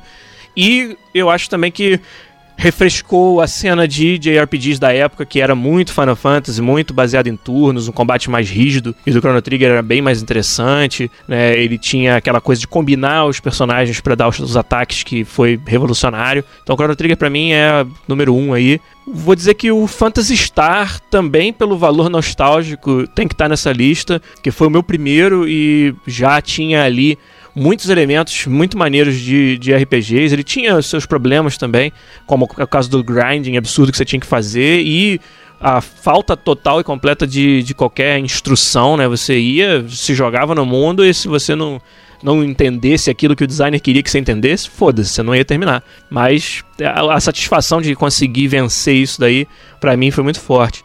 É, um outro que eu tenho que falar é o Neverwinter Nights, aí já um ocidental, que apesar do Baldur's Gate ter feito a minha cabeça, como eu falei, tive que comprar um PC novo, pedir né, pra minha mãe pra comprar um PC novo só pra jogar o Baldur's Gate, mas acho que o Neverwinter foi aquele que é, era a versão completa daquilo, né? Da, daquele sistema tão foda que a BioWare desenvolveu e foi também um jogo que eu devo ter gasto 300 horas em, em Entre Neverwinter e todas as suas expansões. Então tem que falar esse. Cara, eu sou muito fã, como falei aqui, do Pillars of Eternity. Eu Acho que tem que falar dele porque é o revival disso tudo que a gente ama. Não tem vergonha de ser complexo, mas traz essa complexidade de uma forma acessível, que é um negócio difícil de fazer e você vê poucos jogos hoje em dia tendo coragem de fazer. Então, Pillars eu também recomendo pra todo mundo. Né? E pode ver que eu fui dos JRPGs, estou falando só de RPGs ocidentais, porque eu acho que isso também é uma, é uma característica desse mercado, que ele veio cada vez mais sendo crescendo no lado ocidental, enquanto que o lado oriental teve muitas, muitas dificuldades aí de continuar relevante. O próprio Final Fantasy é um grande exemplo disso. E o número 5, o quinto, já que eu tenho que escolher somente 5 aqui, eu vou falar, cara, de Fallout 2. Eu amo a série Fallout, todos os jogos. É, fui bastante controverso quando elegi o Fallout 4 como jogo do ano do ano passado. É, eu É, escutei esse. Exatamente, mas não tenho vergonha disso de forma nenhuma. Mas é, ainda acho o 3 melhor que o 4 e ainda acho o 2 melhor do que todos. O 2 que é um antigão lá, ainda isométrico, aquele visual 2D, mas é uma batalha em turnos num grid hexagonal muito interessante. E um jogo, cara, que te surpreende a cada, cada esquina. Um jogo onde eles implementaram muito conteúdo que você toma uma decisão diferente nunca vai ver. E Fallout é um mundo com muito humor, né? Com muito da, sarcasmo, aquela piada escondida no- nas camadas de, de crítica à sociedade, de crítica, sabe, a forma que, a- que a civilização é, é, contemporânea funciona. É, chegou na minha vida numa outra época, bem depois do Chrono Trigger, por exemplo, mas também é, abriu muito minha cabeça, assim, e, eu, e naquela época eu já conseguia entender essas nuances de, de, de- Não é exatamente crítica, ele não tá lá pra criticar ninguém, é mais pra fazer graça mesmo. E eu perdi a conta de quantas vezes eu dei risada sozinho, com meu fone de ouvido, olhando pra tela do computador, enquanto minha mãe ficava pensando se o filho dela ficou maluco. né? Mas isso aí é graças a Fallout 2. Então esse seria o meu top 5 da RPGs que eu lembrei agora, sem falar. É, não, pra mim, eu acho que foi um pouco da época. É, Final Fantasy VI me marcou muito, sabe? Eu gosto. Eu brinquei lá do Chrono, né? Eu falei que eu discordei que ele era o melhor RPG. Que realmente eu joguei Final Fantasy. Eu acho que ele saiu primeiro, né? E na época a gente. Eu não jogava jogo sempre no lançamento, mas. Eu joguei ele antes do Chrono Trigger e. Uhum. É, foi, acho que foi um jogo que eu vi, talvez o primeiro jogo que eu vi assim com uma história extremamente profunda no, no Super Nintendo. Não era, não era comum você ter um jogo daquele. né? Eu jogava, sei lá, Super Mario, Contra. Então, eu- até hoje, eu tava jogando, esse ano eu tava jogando, joguei umas 20 horas de Final Fantasy VI, eu acho sensacional. Ele tem umas, ele tem muita coisa que não é só o normal que você espera do jogo, né? Pô, tem toda uma parte que você, é, você interpreta uma ópera dentro do jogo. É um negócio impressionante. Sim, essa, é, essa parte é genial. É, e tipo, é coisa que de novo você não vê. Até hoje não, não é comum um jogo sair tanto do caminho que ele tá. da mecânica básica dele, né? Do jogo. Caminho que o desenvolvedor lá projetou pra ele. Acho que depois Mass Effect 2 é RPG mais na parte de. da sigla mesmo, né? De interpretação de papel. O, que a gente reconhece de RPG é, eletrônico de combate por turno, mesmo a parte de fazer upgrade no personagem, no Mass Effect mesmo foi ficando cada vez menos relevante, né? O 1 tinha atributo, o 2 acho que você só tinha habilidade já, tinha É isso aí. Necessariamente. eh, Dependia só de você ser bom no controle pra acertar um tiro, por exemplo. No 1 ainda tinha. Você tinha que comprar ponto pras armas e tal, era um negócio mais. E pô, a história do Mass Effect 2 é, é tipo Ocean Eleven no espaço, né? E é, um, é sensacional, assim, é, é muito bom. É, eu, eu até boto o, o Mass Effect 3 um pouquinho depois do 2, mas eu gosto muito também. Eu acho que ele fecha muito bem a história. Até pela trilogia mesmo, né? Sozinho talvez ele não fosse tão interessante, mas os três. Né? Mas esse eu roubei porque o Mass Effect 3 não tá na lista, não. Era só pra. o terceiro. O terceiro, Neverwinter, eu joguei muito Neverwinter Night, joguei as expansões, joguei o 2, que não é tão bom, mas ainda assim diverte pra caramba também. E foi um jogo que foi crescendo muito também, né? No primeiro você só tinha, você controlava, você tinha um minion lá, um, um companion que você podia botar no seu grupo, e na expansão você podia botar mais um, e o jogo foi virando cada vez mais um jogo de, de mesa mesmo, no eletrônico, né? Era É. muito legal. Eu lembro que quando eles trouxeram as, as classes, es- é, especializações de classe avançada, Classe de prestígio. classe né? de É. prestígio do, do AD&D. Muito foda essa expansão aí. Fez eu jogar Sim. o jogo todo de novo. É, acho que foi naquele do que você vai pro, pro inferno, né? Pra um dos planos do inferno, que é um- um- uma expansão muito legal também. E em quarto eu botei o Witcher 3, pra citar um jogo mais recente. Eu a gente falou mais cedo, né? Eu gosto muito de jogo medieval e o Witcher 3 ele é medieval, mas ele brinca muito com, com a série Witcher, né? Brinca muito. Não, não ser aquele medievalzão padrão, né? Tem é, é um mundo muito interessante. Acho que os outros, eu nunca gostei muito de jogar os outros Witcher, mas o 3 é um jogo muito gostoso, né? Um jogo de mundo aberto, que é divertido se explorar o mundo, é divertido. O combate não é o mais profundo do mundo, mas é divertido de você combater e tal. Uns amigos disseram que o combate fica mais divertido se você aumentar a dificuldade. Eu não cheguei a testar isso. Joguei no normal, mas ele ainda assim é interessante. E por último, não sei se é exatamente um RPG, mas eu coloquei Link to the Past e barra Link Between Worlds, Zelda, que não tem exatamente essa parte de... É mais um RPG de exploração, né? De você sair numa aventura mesmo. e- É, isso causa uma polêmica, né? Tem muita gente que não considera Zelda como RPG. É, Se pegar pela definição mesmo que a gente vê em RPG eletrônico, Zelda realmente não tem muito disso, né? Não tem, não tem sistema de evolução, por exemplo. né? É. Mas ele, tem, né? loot, Ele é- né? O sistema de evolução tem dele só é um pouco mais escondido, né? Porque você aumenta seu HP, você pega corações. Ah, é verdade. É. é, tem essa- Você ganha novas habilidades, você pega itens, né? Ele só esconde um pouco pra não ser. Não, você não ter que entrar no menu e comprar um ponto de, um- de uma coisa, né? Fica mais natural. Né? Eu vejo mais o. A linha Zelda, pelo menos os que eu joguei, que não foram tantos assim, mas muito mais como um jogo, uma espécie de adventure, que ele tem características emprestadas do RPG, né? É, eu ia dizer que É. Zelda é, é- é mais action adventure. Apesar de eu não discordar que você possa colocá-lo na lista de RPGs, mas Sim, de ele fato. tem, tem menos características comuns com esses outros RPGs que a gente está chamando de clássicos.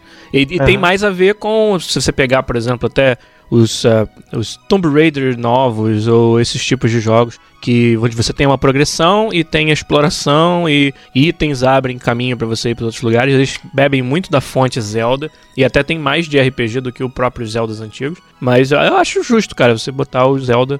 Talvez se, se eu soubesse que podia botar Zelda, minha lista fosse um pouco diferente. Mas eu acho super justo. É que eu acho que é uma coisa que ele. Um ponto que ele acerta muito bem, que muitos RPGs não acertam, é essa questão de- da exploração mesmo, né? De você sair. O Link Between Worlds, do jeito que eles mudaram, o- você não ter uma ordem certa pra explorar e tal. Sim. Então você olha e fala, ah, eu, se eu tenho os itens aqui à minha disposição, no começo você tem que pagar pelos itens, mas depois você já tem todos. E você fala, ah, eu vou pra esse lado aqui, vamos ver o que que dá. Isso é muito legal. E, e essa, até que eu comentei mais cedo, né? Não tem o problema lá que tinha no RPG japonês de você querer explorar e o jogo ficar botando inimigo na tua cara. E entra na telinha de combate, aí você aperta X, X, X, sai do combate, anda mais um pouquinho e volta. O, o Zelda, ele aparece um inimigo, mas você luta com ele ali mesmo, ou desvia dele e continua seguindo. E é, incentiva muito você ficar explorando né, o mapa e descobrir novos lugares. Eu acho muito legal isso. Que é, o, por exemplo, que o Dark Souls faz, que eu acho que faz Isso. muito bem, né? De, ele te coloca lá e fala, ah, cara, vai lá, se vira aí. O outro que faz isso muito bem é o Oblivion, Skyrim. É isso que você narrou, você poderia estar falando de Oblivion. Sabe? Sim. Ah, você sai pelo mundo, encontra uma caverna, vai lá explorar. Se eu acho que tem os itens pra isso, eu vou lá, descubro um monte de coisa, acho faz maneira, depois vou pro outro lado e o jogo deixa você ir livre. Uhum. Beleza, terminei meus cinco. Na verdade foram oito, né? Mas tudo bem. Foram. Três menções honrosas.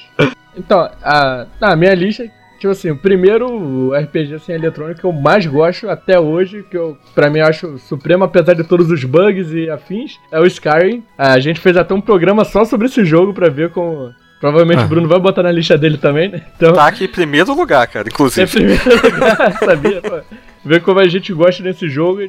Tipo, foi um jogo que eu peguei, eu joguei ele, ele ainda no PS3, então eu sofri pra caralho por causa dos loadings dele. Que é o load mais demorado ever do Skyrim é no PS3. Mas mesmo assim, eu vocês peguei. vão pegar a versão remastered agora ou não? Eu não sei. A Steam tinha uma parada aí que se você já tivesse a versão normal, você podia dar o upgrade pra remaster. Ah, beleza. De pagando graça. pouco ou, ou de, de graça? Ah, Acho que ser de graça. Acho que se tiver os DLCs é de graça, né? Maneiro. Então, é, de repente, eu pego isso. é pra- ainda mais que o meu PC novo agora vai rodar tranquilamente. É, Selo babaca pra você. é tipo, eu- no Skyrim eu, peguei, eu fiquei sem sacanagem, acho que quase 400 horas, só com o mesmo personagem. Pra fazer tudo. Tudo que dava pra fazer, eu fui fazendo com aquele personagem. É o Então, foi- inferno do completionista, os jogos da Bethesda, né? Verdade, eu fiz, eu peguei a platina dele fiz, e fiz 100% nas DLCs. Então foi, foi um jogo que me, que me re- rendeu muitas brigas com a ex-namorada, porque ela ficava puta que eu jogava pra caralho isso. Aí depois, quando ela começou a jogar, ela não conseguia mais sair também. Então, seja, brigou comigo por nada. Aí, então, em segundo lugar, eu botei o Final Fantasy VI, que também, porra, me marcou. Me marcou pra caralho. Acho que meu único arrependimento com esse jogo foi não ter jogado ele no Super Nintendo, eu joguei em emulador, né? Porque eu nunca tive um Super Nintendo, isso foi muito triste pra mim. então, mas, mas é um jogo que tem uma história sensacional. Como eu falei antes, todos os personagens eu me importei igualmente com todos eles. Gostei pra caralho do sistema de evolução dele, sistema de magia, muito bom. E Eu, como gosto muito de jogar com mago, então eu botava todo mundo só como mago e saía explodindo todo mundo. Foi bem legal. E Final Fantasy é uma série que me marcou, que ela me introduziu os RPGs, né? E o primeiro que eu joguei foi o 9 ainda, no PS1. Nossa Mas comecei a jogar muito tarde, mas o 6 pra mim é o melhor de todos, disparado. Ainda bem, se redimiu, hein? Se redimiu. E terceiro eu botei o Chrono Trigger também. Que, pô, Aí, também- garoto. Me marcou pra caralho também. Esse lance de viagem do tempo dele eu acho sensacional. Tem um dos melhores personagens ever pra mim, que é o Magus.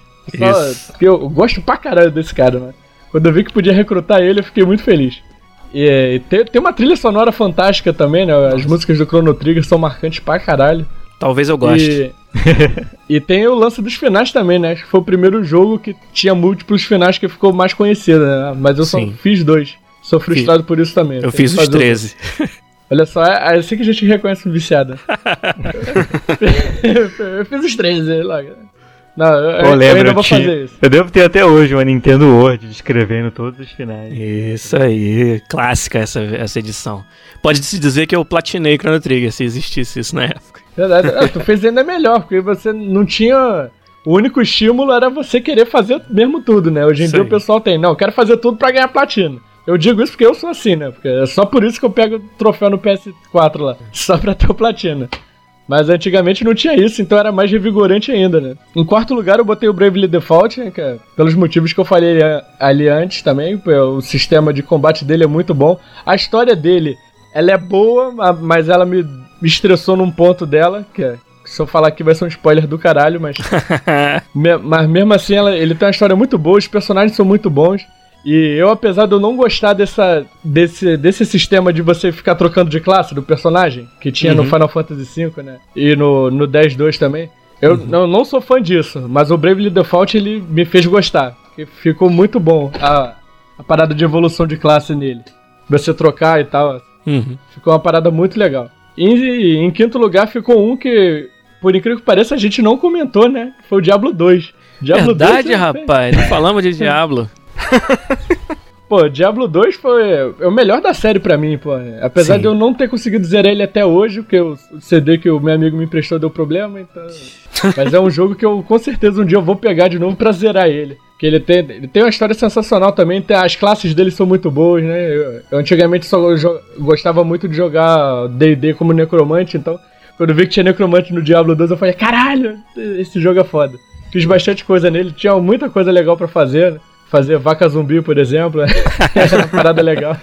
Posso te dar uma dica aqui em off? Pra quando você voltar a jogar Diablo 2? Ah. Não vá de necromante, cara. Pô, sem, cara. sem zoa. Ah, por quê? Lá pra frente, tem a porra de um mundo que você vai que tinha uns caminhos muito estreitos. Os seus minions não passavam ali, eles ficavam perdidos no labirinto. Caralho. Então foi por isso que eu parei de jogar, inclusive. Olha que legal. Porque não tinha como eu avançar, tá ligado? Porque meus minions não matavam, eu não tinha como matar os caras pra fazer novos minions, era uma merda. Aí fudeu, fudeu geral. Pois é. É aquela Você coisa vê- de você fazer uma escolha mal feita, tá você ver como é que level design é importante, né? Pois é. Ainda bem que existem pessoas, né? Pra pensar nisso. Não na Blizzard na época, pelo visto. Então, seu Bruno, agora falta a sua lista aí. Bom, começando com The Elder Scrolls V Skyrim, o nível de fanatismo chegou a tanto que eu tenho uma tatuagem na língua dos dragões. Caraca, Obrigado. o que, que que diz a tatuagem? É Kunas Class, Luz, Amor e Vida, que é um lema que eu sigo da, da Ah. minha vida. Legal. Mas aí eu fiz o meu próprio shout, eu achei isso maneiro. Não Entendi. por Eu pensei não que fosse fuso rodar, mas tudo bem. Não, não. Isso é muito mainstream, né? É, então. É, eu fiz O- um shout próprio. Meu amigo Igor de Castilho trabalha na Bethesda em Montreal. Aí eles fizeram uma sacanagem lá. Que é. Tem, tem uma sala, a sala dos servidores, que tem uns ventiladores gigantes. Aí eles botaram pintado na parede de onde sai o ventilador, a- a- o Dovaquinho, assim, e a boca dele é da onde sai o vento, sacou? É muito engraçado. Que foda. É, e assim, o que mais me encantou no Skyrim é a liberdade que você pode fazer o que você quiser, né? Como a gente já comentou aqui, né? Você pode, pode andar livremente pelo cenário, mas principalmente o você poder construir o personagem do jeito que você quiser. Tipo, alguns personagens ele tem alguma inclinação para determinada classe, por assim dizer, que não existe classe em Skyrim, mas se você quiser ser um mago, guerreiro e ladino ao mesmo tempo, você pode. Eu acho isso uma parada muito maneira. E é relativamente fácil, né? Você conseguir evoluir o máximo de todas as classes também. Uhum. Né, de todas as builds. Famoso build pato, né? Que faz de tudo, não é bom e nada. É, verdade. Ele não nada direito, não voa direito, não corre É, direito. voa, é, exatamente. Mas no Skyrim você consegue fazer isso e ser bom em todos eles, né? Isso que eu acho muito maneiro. Tanto que até o meu personagem, ele, eu sempre começo como sendo um arqueiro, né, pra atacar a distância. Motivo pelo qual eu nunca uso Companion, porque os Companions só fodem os- o meu stealth. E eu ganho bônus por stealth. E eu também sou. Eu utilizo algumas magias da, do ilusionismo pra. Tipo, dar rage nas pessoas, aí os caras começam a se atacar entre eles, aí é, eu crio esse panorama. Mas, porra, quando eu preciso, eu pego a espada e vou, tá ligado? Eu acho isso maneiro dentro do, do Skyrim. O meu segundo jogo, o Dragon Age, pela aquela mecânica de, de batalha, né, que eu mencionei, mas também pela história, foi um- uma surpresa muito grande. Eu não conhecia o jogo Dragon Age quando eu comecei a jogar, nunca Uhum. tinha ouvido falar. Um amigo meu simplesmente falou: Cara, joga que tu vai curtir. E eu achei interessante a história, mas eu comecei a jogar do 2, então eu não sei o quanto a história do 1 me prejudicou pra entender a história do 2. Mas aí quando aconteceu aquele lance lá com a irmã do personagem principal, eu parei de jogar. Mas aí eu voltei. Mas aí eu voltei a jogar no Origins. Mas eu acho que eu não cheguei a terminar por falta de tempo mesmo. Terceiro jogo, Vampire the Masquerade Bloodlines. Pela fidelidade ao estilo do, do RPG de mesa mesmo. Uhum. Quando eu comecei a jogar isso, eu não, nunca tinha tido contato com um RPG de mesa, né? Do Vampire eu sabia que existia. E quando eu fui pegar para ler o livro de regras lá, né? O famosão. Cara, é exatamente a mesma coisa. A diferença é que no computador você não precisa fazer as contas, né? O computador faz a, o cálculo pra você. É você poder fazer alguma coisa pelo ou pela intimidação, ou por você tentar seduzir a pessoa, ou por você tentar hipnotizar ela, se você tiver skill pra isso. Eu achei isso bem interessante. Sem falar no cenário, aquele cenário gótico suave do Vampire, que é uma coisa que eu acho legal pra um jogo. O terceiro, né, saindo do. O quarto, desculpa, saindo dos que eu não comentei antes. O Knights of the Old Republic, simplesmente por ser Star Wars e ter 20 no Excelente. mesmo universo. Porra, né? Quem não gosta, né? Quem não gosta tá errado pra caralho, essa que é a verdade. Isso aí. Mas tá estabelecer logo isso, né? E aí, é, As exatamente. pessoas têm esse direito de estar erradas. é isso aí. Aquela coisa. Se a pessoa não gosta de D20, não gosta de Star Wars, não gosta de Senhor dos Anéis, nem vem falar comigo que não vai ter amizade, tá ligado? É, tá lá no perfil dele no Tinder, né? É, inclusive, no outro braço eu tenho uma tatuagem do Senhor dos Anéis. Ah, pensei que fosse do Tinder. Não, esse daí tá em outro lugar mais na Tem o- Ele tem o Aquela perfil chaminha. dele do Tinder tatuado. Não, é só aquele foguinho, da, o símbolo lá do Tinder. Se eles mudarem, vai, vai me foder pra caralho. E por último, eu coloquei um jogo que a gente não comentou, mas que também não é tão mainstream, né, quanto os falados, que foi o Black Guards 2. Alguém aqui já jogou? Sim, senhor. Esse jogo me pegou super de surpresa, porque eu tava procurando... Foi na época que eu comprei o Baldur's Gate, Uhum. e a Steam me sugeriu esse jogo, né, pela similaridade. E o que eu achei interessante nele, você controla uma party de personagens, né, que você vai aumentando sua party conforme você vai jogando. Cada personagem tem as suas habilidades, você dá os equipamentos pra ele e você tá num campo de batalha e você tem que matar todo mundo e fazer objetivos secundários. Mas eles usam aquele é o grind do tabuleiro de mesa, tá ligado? Aham. que você tem o seu campo de movimentação, então você pode se movimentar pra caralho num turno, ou você pode se movimentar pouco e ainda fazer uma ação. Né, uma ação padrão movimento, uma ação completa. E, cara, eu achei isso tão maneiro pela dinâmica que me trouxe em relação aos sistemas baseados em D20. É, cara. E, assim, a história do jogo, esquece, é uma história idiota pra caralho, tá ligado? Ele se. tipo, Não, a menina, ela a tá gente presa- joga pelo combate, cara. O Tactics dele é muito foda. Sim, sim, exatamente. É assim, a história, você começa preso, você sai da prisão, e de sair da prisão até você se tornar uma líder de um mini exército, é tipo, porque o cara deu duas páginas de história ali pra você, tá ligado? Você não vê isso acontecendo.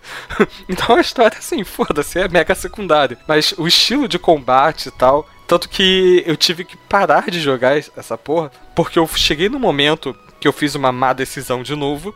O jogo tem um sistema de autosave, então você não consegue voltar. Eu estava num determinado lugar onde eu não podia fazer o. evoluir meus personagens. Eu tinha que ir com aquela party e aquela party simplesmente era impossível de derrotar o cara que eu tinha que derrotar. Tá ligado? Então eu teria que começar de novo, do começo do jogo. E isso é uma coisa que eu sinto falta hoje um pouquinho nessa questão do game over, tá ligado? Aham. Acabaram suas vidas, é, sabe? Tive essa sensação de novo e eu redescobri o quanto é frustrante isso. É. Mas o jogo tá aqui instalado ainda, eu só não, não tive paciência ainda pra poder voltar. Então, esses foram meus cinco. Eu queria deixar um sexto como menção honrosa, que é o Lords of the Fallen, que é um, um paralelo aos jogos de estilo Dark Souls. Uhum. Mas que também tem aquela dinâmica de você vai morrer, morrer, morrer, morrer, morrer, morrer, morrer pra caralho. Vai perder a paciência de tanto que você vai morrer, mas o jogo é super legal. Mas por que o Lords of the Fallen e não o Dark Souls? Porque eu joguei primeiro Lords of the Fallen. Ah, tá. Tanto que eu, quando eu fui começar a jogar o Dark Souls, por exemplo, eu achei, me- eu achei o Dark Souls simples. Porque Você falou, já pô, esse jogo tá copiando Lords of the Fallen. Pois é, então- Não, mano. não. não, não, de modo algum. Mas, tanto que na época que eu tava jogando Lords of the Fallen, o Rafael tava jogando Bloodburn ao mesmo tempo. Então a gente ficava comparando a mecânica dos dois e, né, fazendo paralelo com o que a gente sabia de Dark Souls. Pelo menos eu na época não tinha jogado, não sei se o Rafael já tinha jogado. Dark eu Souls joguei. Eu tinha jogado só um pouco mesmo. Eu tenho ele pro computador, mas eu só passei do primeiro chefe. Então, né, são esses os meus jogos. Maneiro. Isso era só uma menção honrosa mesmo. Show. Show? Então, alguma Show. consideração final que vocês querem fazer, gente? Não necessariamente. É aquele momento que a gente nunca sabe muito bem como terminar o programa, Pois né? é. Porque fica aquele silêncio. É, Vou deixar pra vocês que vocês são profissionais. né? Que isso, é bom. Então, Fica cara, a- assim. até hoje a gente não, não encontrou uma forma de terminar o programa, tá ligado? A É, tem que terminar que nem Nerdcast, faz todo mundo ria e aí a música sobe. Não, mas a gente faz isso. O nosso programa é uma cópia do Nerdcast, a gente deixa isso bem aberto, tá?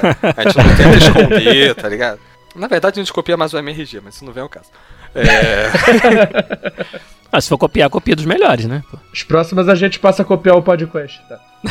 Não. É isso. Pode terminar com um pod quiz musical. Ó, ó, ó. ó, ó a ideia aí do cara. É, eu deixar aqui uma reclamação, já que o Giliard tá aqui. Pô, Manda. você tem que botar mais umas músicas aí pra eu acertar, cara. Até hoje eu só acertei duas. Ah, Uma tá, sacanagem. desculpa, cara, eu não sabia. pois é. Foi mal. Na ver- É, na ver- semana que na vem, então, Super Mario World. Oba, beleza, já põe lá. Fase 1, 1, né? É, exatamente.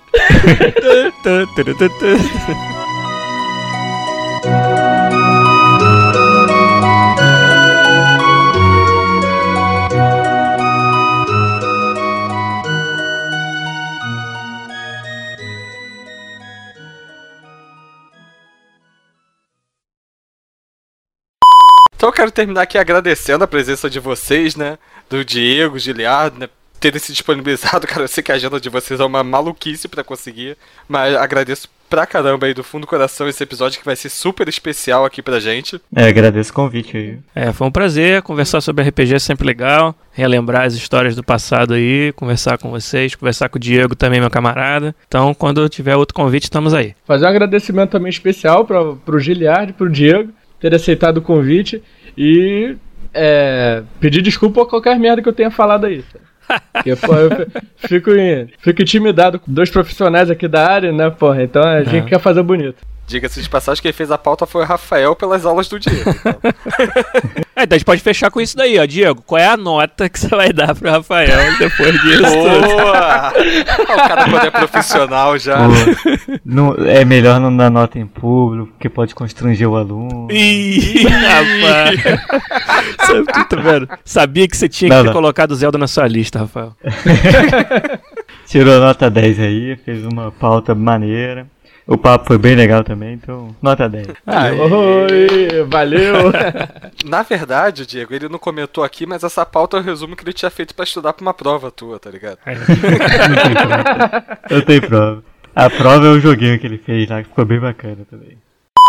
É, uma coisa até que tava lá no começo da pauta, que eu não sei porque a gente pulou, que essas nomenclaturas são pelo estilo de jogo, não de fato pela localização geográfica de onde o jogo nasceu, né? O Sim. RPG ocidental e oriental. Né, que o Rafael Uhum. pulou direto aqui pro segundo item da pauta, né? Tudo bem. Jogando Essa colega debaixo do ônibus, hein? Pô, não queria falar não, mas o Rafael vacilou, hein? Perdão pelo vacilo. Não, de boa. Então, e essa questão do combate eu acho. Isso, Ah, pode falar já. Não, não. Você é o guerreiro, você vai primeiro.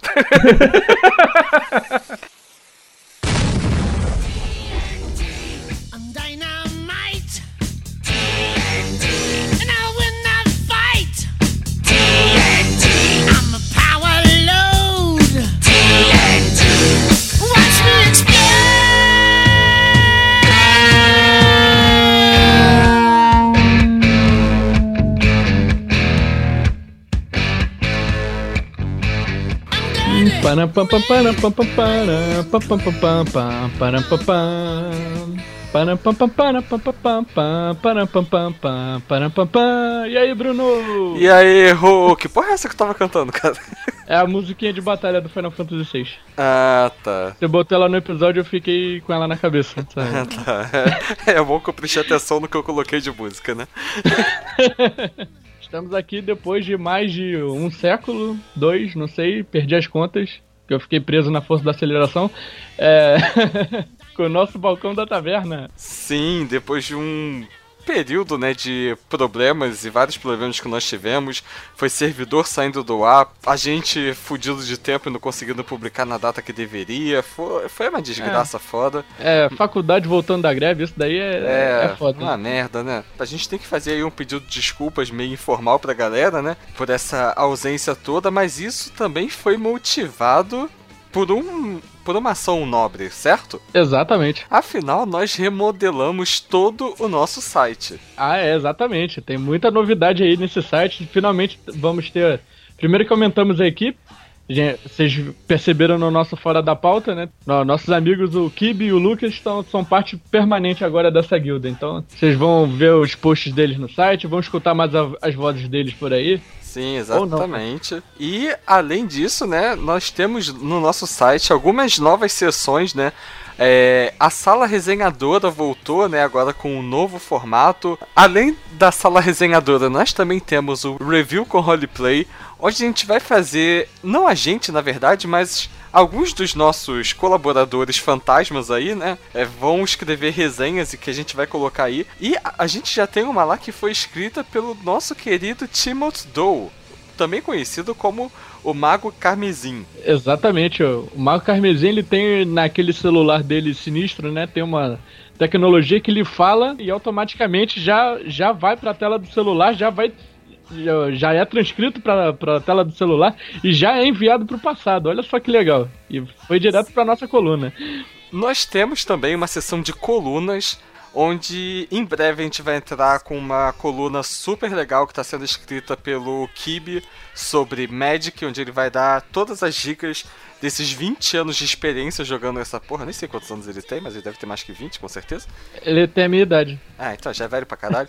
é, onde ele vai contar as experiências dele, dar dicas pra como você montar um deck legal, ensinar você a jogar. E quem sabe, né? É, eu que não nunca joguei Magic na vida, não aprenda com ele e a gente faz um vídeo aí pra ver como é que isso fica. Quem sabe, né? Sem problema. Quem sabe, né? Eu também vou aprender a jogar com ele aí. Porque eu também Então. não sei jogar essa porra, né? Então, é você dois noobs jogando, isso é uma maravilha. Também temos as notícias da Terra menos 2. Pra quem é familiarizado com quadrinhos, sabe que existe o multiverso, né? Pelo menos quem é familiarizado com quadrinhos da DC, onde as terras variam da Terra 1, que é a Terra principal, até as Terras infinitas. Então, a gente resolveu fazer as notícias da Terra menos 2, onde é uma grande salada e que a gente tem os nossos repórteres nessas nessa Terra menos 2, que não é nenhuma das terras que a gente conhece, mas que eles estão ali reportando pra gente o que acontece de mais relevante nessa sociedade. É, inclusive, Bruno, já temos duas notícias aí espetaculares, não, é mesmo? Sim, é verdade. E quais seriam elas? Só pra dar um gostinho aí pro pessoal. Uma eu fiquei sabendo aqui que o Superman foi eleito Miss Bumbum, né? Da Liga da Justiça, olha, Olha só. só quem diria, né? Depois que ele apareceu em Supergirl, tá- todo mundo ficou em alvoroçado. Ele acabou ganhando o concurso aí. É verdade. E o outro também, que eu não sei como é que isso foi a público, né? Mas diz que um acordo é assinado durante o Congresso de Territórios Escondidos. Como vazaram isso, eu não faço ideia. E além desse todo esse conteúdo novo que a gente acabou de falar, é claro, vocês podem encontrar o, o, o Fora da Pauta e o Trova na Taverna, os nossos podcasts também no nosso portal, tá? Vai estar tudo lá bonitinho, com as últimas atualizações aparecendo primeiro, pra você não perder nenhuma novidade, pra ficar tudo nos trinks, beleza? Quem ainda fala ficar tudo nos trinks? Acho só minha avó, tá ligado? E eu, né? Mas você fala que eu sou velho, então. É, mas você é. Mesmo sendo só um ano mais velho que tu. Nessa eternidade que ficamos aí sem, sem leitura de e-mails, nós tivemos uma série de peregrinações, correto? Exatamente. E por onde andamos? Você, Bruno, é, é, acho que temos que ir por ordem alfabética, então tivemos que falar primeiro da sua andança. Sua primeira andança fora dessa guilda maravilhosa. Pô, sim, fiquei extremamente emocionado com o convite.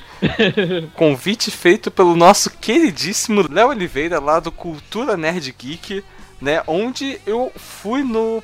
No, em um dos milhares de podcasts que o portal tem, dessa vez eu fui no Zcast falar sobre histeria coletiva. Foi, pra ser mais preciso, o Zcast número 19. É isso aí, ficou bem legal. Sim. Até, eu que não, não curto muito dessas paradas, eu gostei. Foi engraçado escutar algumas histórias dali, né? Ainda que não seja engraçado, mas. Sim, é um tema bem bizarro pra ser falado, na verdade. Exatamente. E você, Rafael, por onde andou? Então, eu já andei pra caralho nessa, eu tô, tô fazendo jus ao meu apelido de arroz de festa, ainda que o próprio Léo seja mais arroz de festa que eu. É. Então, eu estive em três podcasts no Curva de Rio, né? Nesse, nesse tempo aí que a gente ficou sem o balcão, né? Que foi no Curva de Rio número 30, que são Homens para Quem Daríamos, olha só que, que, que nome. Que inusitado, né? Pra, pra dizer o mínimo, né? Que foram um bando de homens hétero, né? Esse hétero entre parênteses, porque acho que depois desse episódio muita gente saiu do armário. Sim. É, fiquei sabendo de umas histórias, inclusive de participantes, que não posso falar aqui em público, mas. Não pode, que se não foi publicado a gente não pode falar, né? É, Vamos respeitar a privacidade das pessoas. Também estive no Preliminares, né? Que é o, o número Ui. 3. Ui, é, que é referente a esse Curva de Rio número 30, né? Só dar uma pincelada rapidinho aqui. O Preliminares é um programa que o Matheus e o Rafael lançam. É aquela conversa inicial que você escuta em alguns podcasts, como eu escuto aqui no, no Trova na Taverna, escutam no, no Fora da Pauta também. Só que eles lançam como um programa à parte, né? Que é a conversa de antes de começar a gravação de fato. Sim. Então você vai ver mais homens que a gente não falou naquele programa, estamos falando, falando aí nesse aí. E fechando a minha participação aqui no Curva de Rio, fui no arquivo CDR2, né? Que é que discutimos lá. E se a internet acabasse hoje, o que que, que que aconteceu? O que, que você ia fazer, Bruno, se não tivesse mais internet? Como eu até comentei no Facebook, é só as pessoas verem o filme Transcendente com Johnny Depp que as pessoas vão saber o que aconteceria numa sociedade sem internet. Não espere muita coisa do filme, não, tá? Mas. É, eu vi que botou no Netflix, mas eu tô, tô receoso de assistir. É um filme ok, sabe? Aquele domingo que tu não tem porra nenhuma pra fazer. Então. Ah, bom saber. E também estive peregrinando lá pelo, pelo portal Cultura Nerd Geek também. Olha aí, o cara. É, em dois podcasts. Fui de novo lá no Flash News, número 25, né? E também estive, fui no Zcast, o número 20, no caso, falando da lenda da bruxa de Blair. Né, que é, falamos desse filme merda que saiu, no, esse último que saiu aí, que é uma merda, mas falamos de mais dos antigos, que que eu não vi, mas o pessoal que tava lá falou que é melhor. Que o são segundo. bons. Não, o segundo é uma merda também. É, o segundo Mas o- falaram mal, mas o primeiro falaram bem. Mais um recadinho antes dos feedbacks. Se você está ouvindo isso no dia que saiu, que no caso é dia 20 de outubro, saiba que amanhã, dia 21, é o dia do podcast Ué. brasileiro. Aê. Sim, pelo dia do podcast, alguns podcasts fizemos uma grande suruba podcastal. Enfim, o que aconteceu na prática? Vai sair um Trova na Taverna especial do dia do podcast, mas eu e Rafa não estaremos aqui. Eu vou estar no batendo na panela lá do Petros Davi e o Rafael vai para o Los Ticos. Vários podcasts participaram disso. É, isso tudo vai ter aí o link aí no post, tá? Pra vocês acessarem. E amanhã vai estar lá o novo, fi- o novo episódio no feed pra vocês, certo? Exatamente, escuta que tá muito legal essa suruba aí. Ui. Ui. É, e antes da gente entrar na leitura de feedbacks e comentários, é bom a gente avisar aos ouvintes que eles podem entrar em contato conosco, mandar suas críticas, sugestões e principalmente xingamentos através do e-mail tnt@outraguilda.com. Exatamente. Nas redes sociais, onde que eles podem nos achar? Estamos no Facebook, com a página Outra Guilda, e também no Twitter, que é Outra Guilda. Por último, mas não menos importante, se você quiser ajudar do Trova na Taverna e o Fora da Pauta, você pode ir lá no seu iTunes, lembrando que você não precisa ter um Mac ou um, um Apple em geral, você pode baixar no seu computador Windows e procurar lá pelo Trova na Taverna e dar aquelas 5 estrelas bonitas pra gente, porque isso ajuda o podcast a crescer e ser mais visível. Certo? Então, se vocês não quiserem fazer isso pela gente, faça pela podosfera de uma forma geral. Mas dê 5 estrelas pra gente. Então va- vamos começar aqui nossos feedbacks pelo, pelo Trova na Taverna número 23, foi o Mistérios da Alquimia. Tivemos aqui o comentário do sempre queridíssimo Pensador Louco, que começa falando.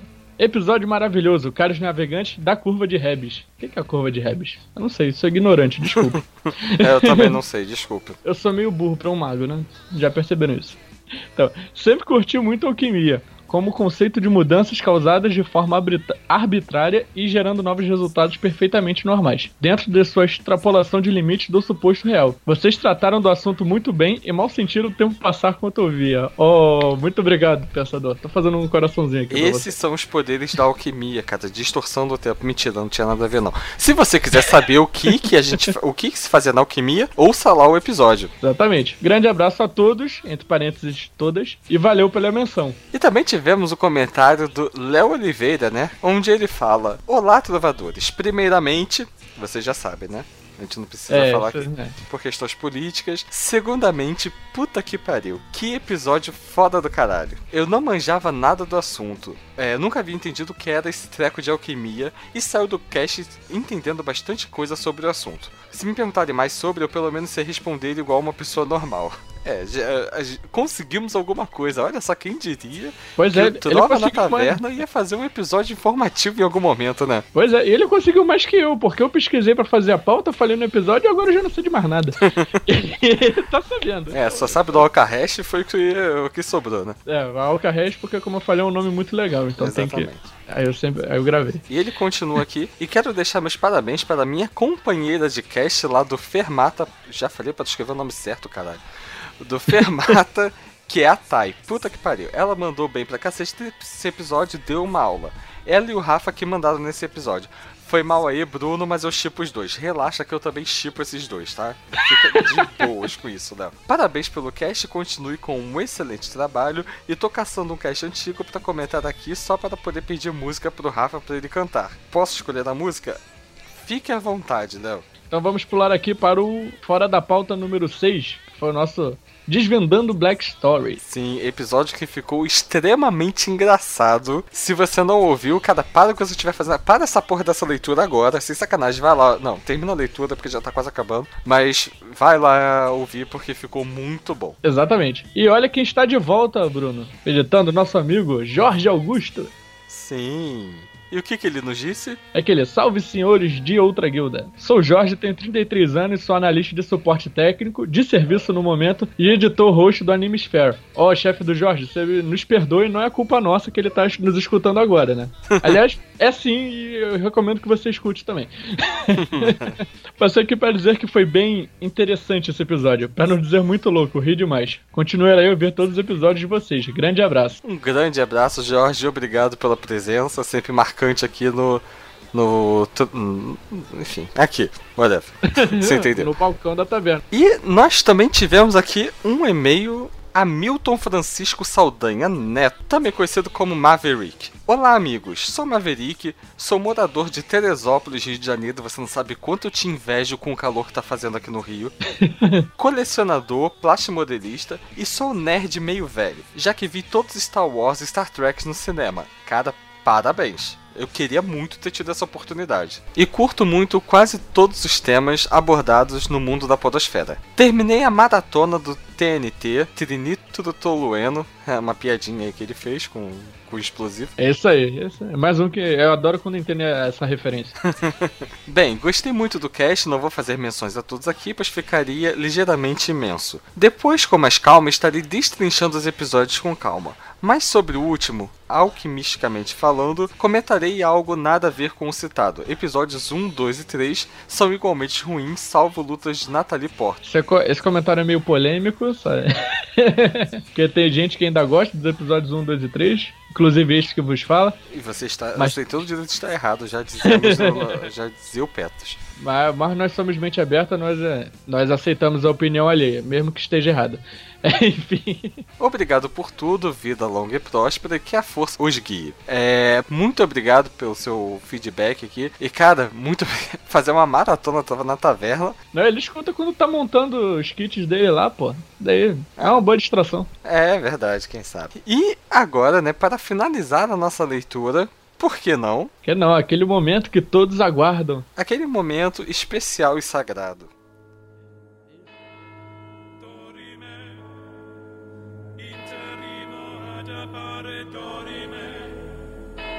Isso, o Evangelho do nosso Papa, Petros Davi, capítulo MCU 1 e 2. Acho que a Marvel estava à frente de muitas companhias de cinema. Em relação aos filmes, gostei da maioria deles. Em relação à guerra entre Marvel e DC, acho um pouco injusta, já que a DC só está começando agora nos filmes e a comparação, infelizmente, é inevitável, embora não concorde. Tá começando agora, mas podia começar legal, né? Porra, a Marvel começou com Homem de Ferro, começou muito bem, né? É, Eu- mas aí, três filmes depois tava fazendo Hulk, porra, do que adianta? Não, cara, o Hulk foi o segundo filme do MCU. Ah, então piorou. Não, o Incrível Hulk foi foda, cara. Não, Aquele foi. do Ang Lee que veio antes do Homem de Ferro até. Eu sei. Aquele é, É, muito. aí logo depois de Hulk ele emplacou Thor, porra, é, tá. Que todo mundo sabe que eu gosto, então eu não vou. Não, É, você tá errado de novo, cara. não vou. Mas enfim. É como tentaram comparar um podcast que começou recentemente e o Nerdcast, por exemplo. Obrigado É pela simples- parte que nos toca, tá? Brincadeira. É simplesmente injusto. Dos filmes, gostei bastante do Homem-Formiga e do Capitão América 1. Ainda não pude ver o segundo, mas o farei assim que puder. Também gostei dos dois primeiros filmes do Homem de Ferro e ainda não assisti o terceiro. Cara, você tá fazendo um favor a si mesmo não assistindo o terceiro, cara. Não, você tem que assistir sim pra formar uma opinião e ganhar hate do Guy Pearce junto com o Lucas. Será que ele vai ganhar hate? Apesar das críticas de vocês, vou dar uma chance para o filme mostrar o que tem de melhor. Os demais acabei ignorando totalmente, e isso se deve ao fato de não ser tão empolgado para filmes assim. Bom episódios e abraços. Então, este foi o nosso Balcão da Taverna de hoje. E não temos encerramento ainda. Olha só, caraca, esse- Olha, mas esse foi o Balcão da Taverna de hoje, é um bom começo pra gente pensar em alguma coisa. É, isso daí tá legal. Então, é isso? É isso, fechou. Isso aí. Um grande abraço. E até a próxima. Tchau, tchau. Achei que você ia mandar e nós se vê por aí. Nós se vê por aí. Nós se vê por aí. É, malandramente. Podcast inocente.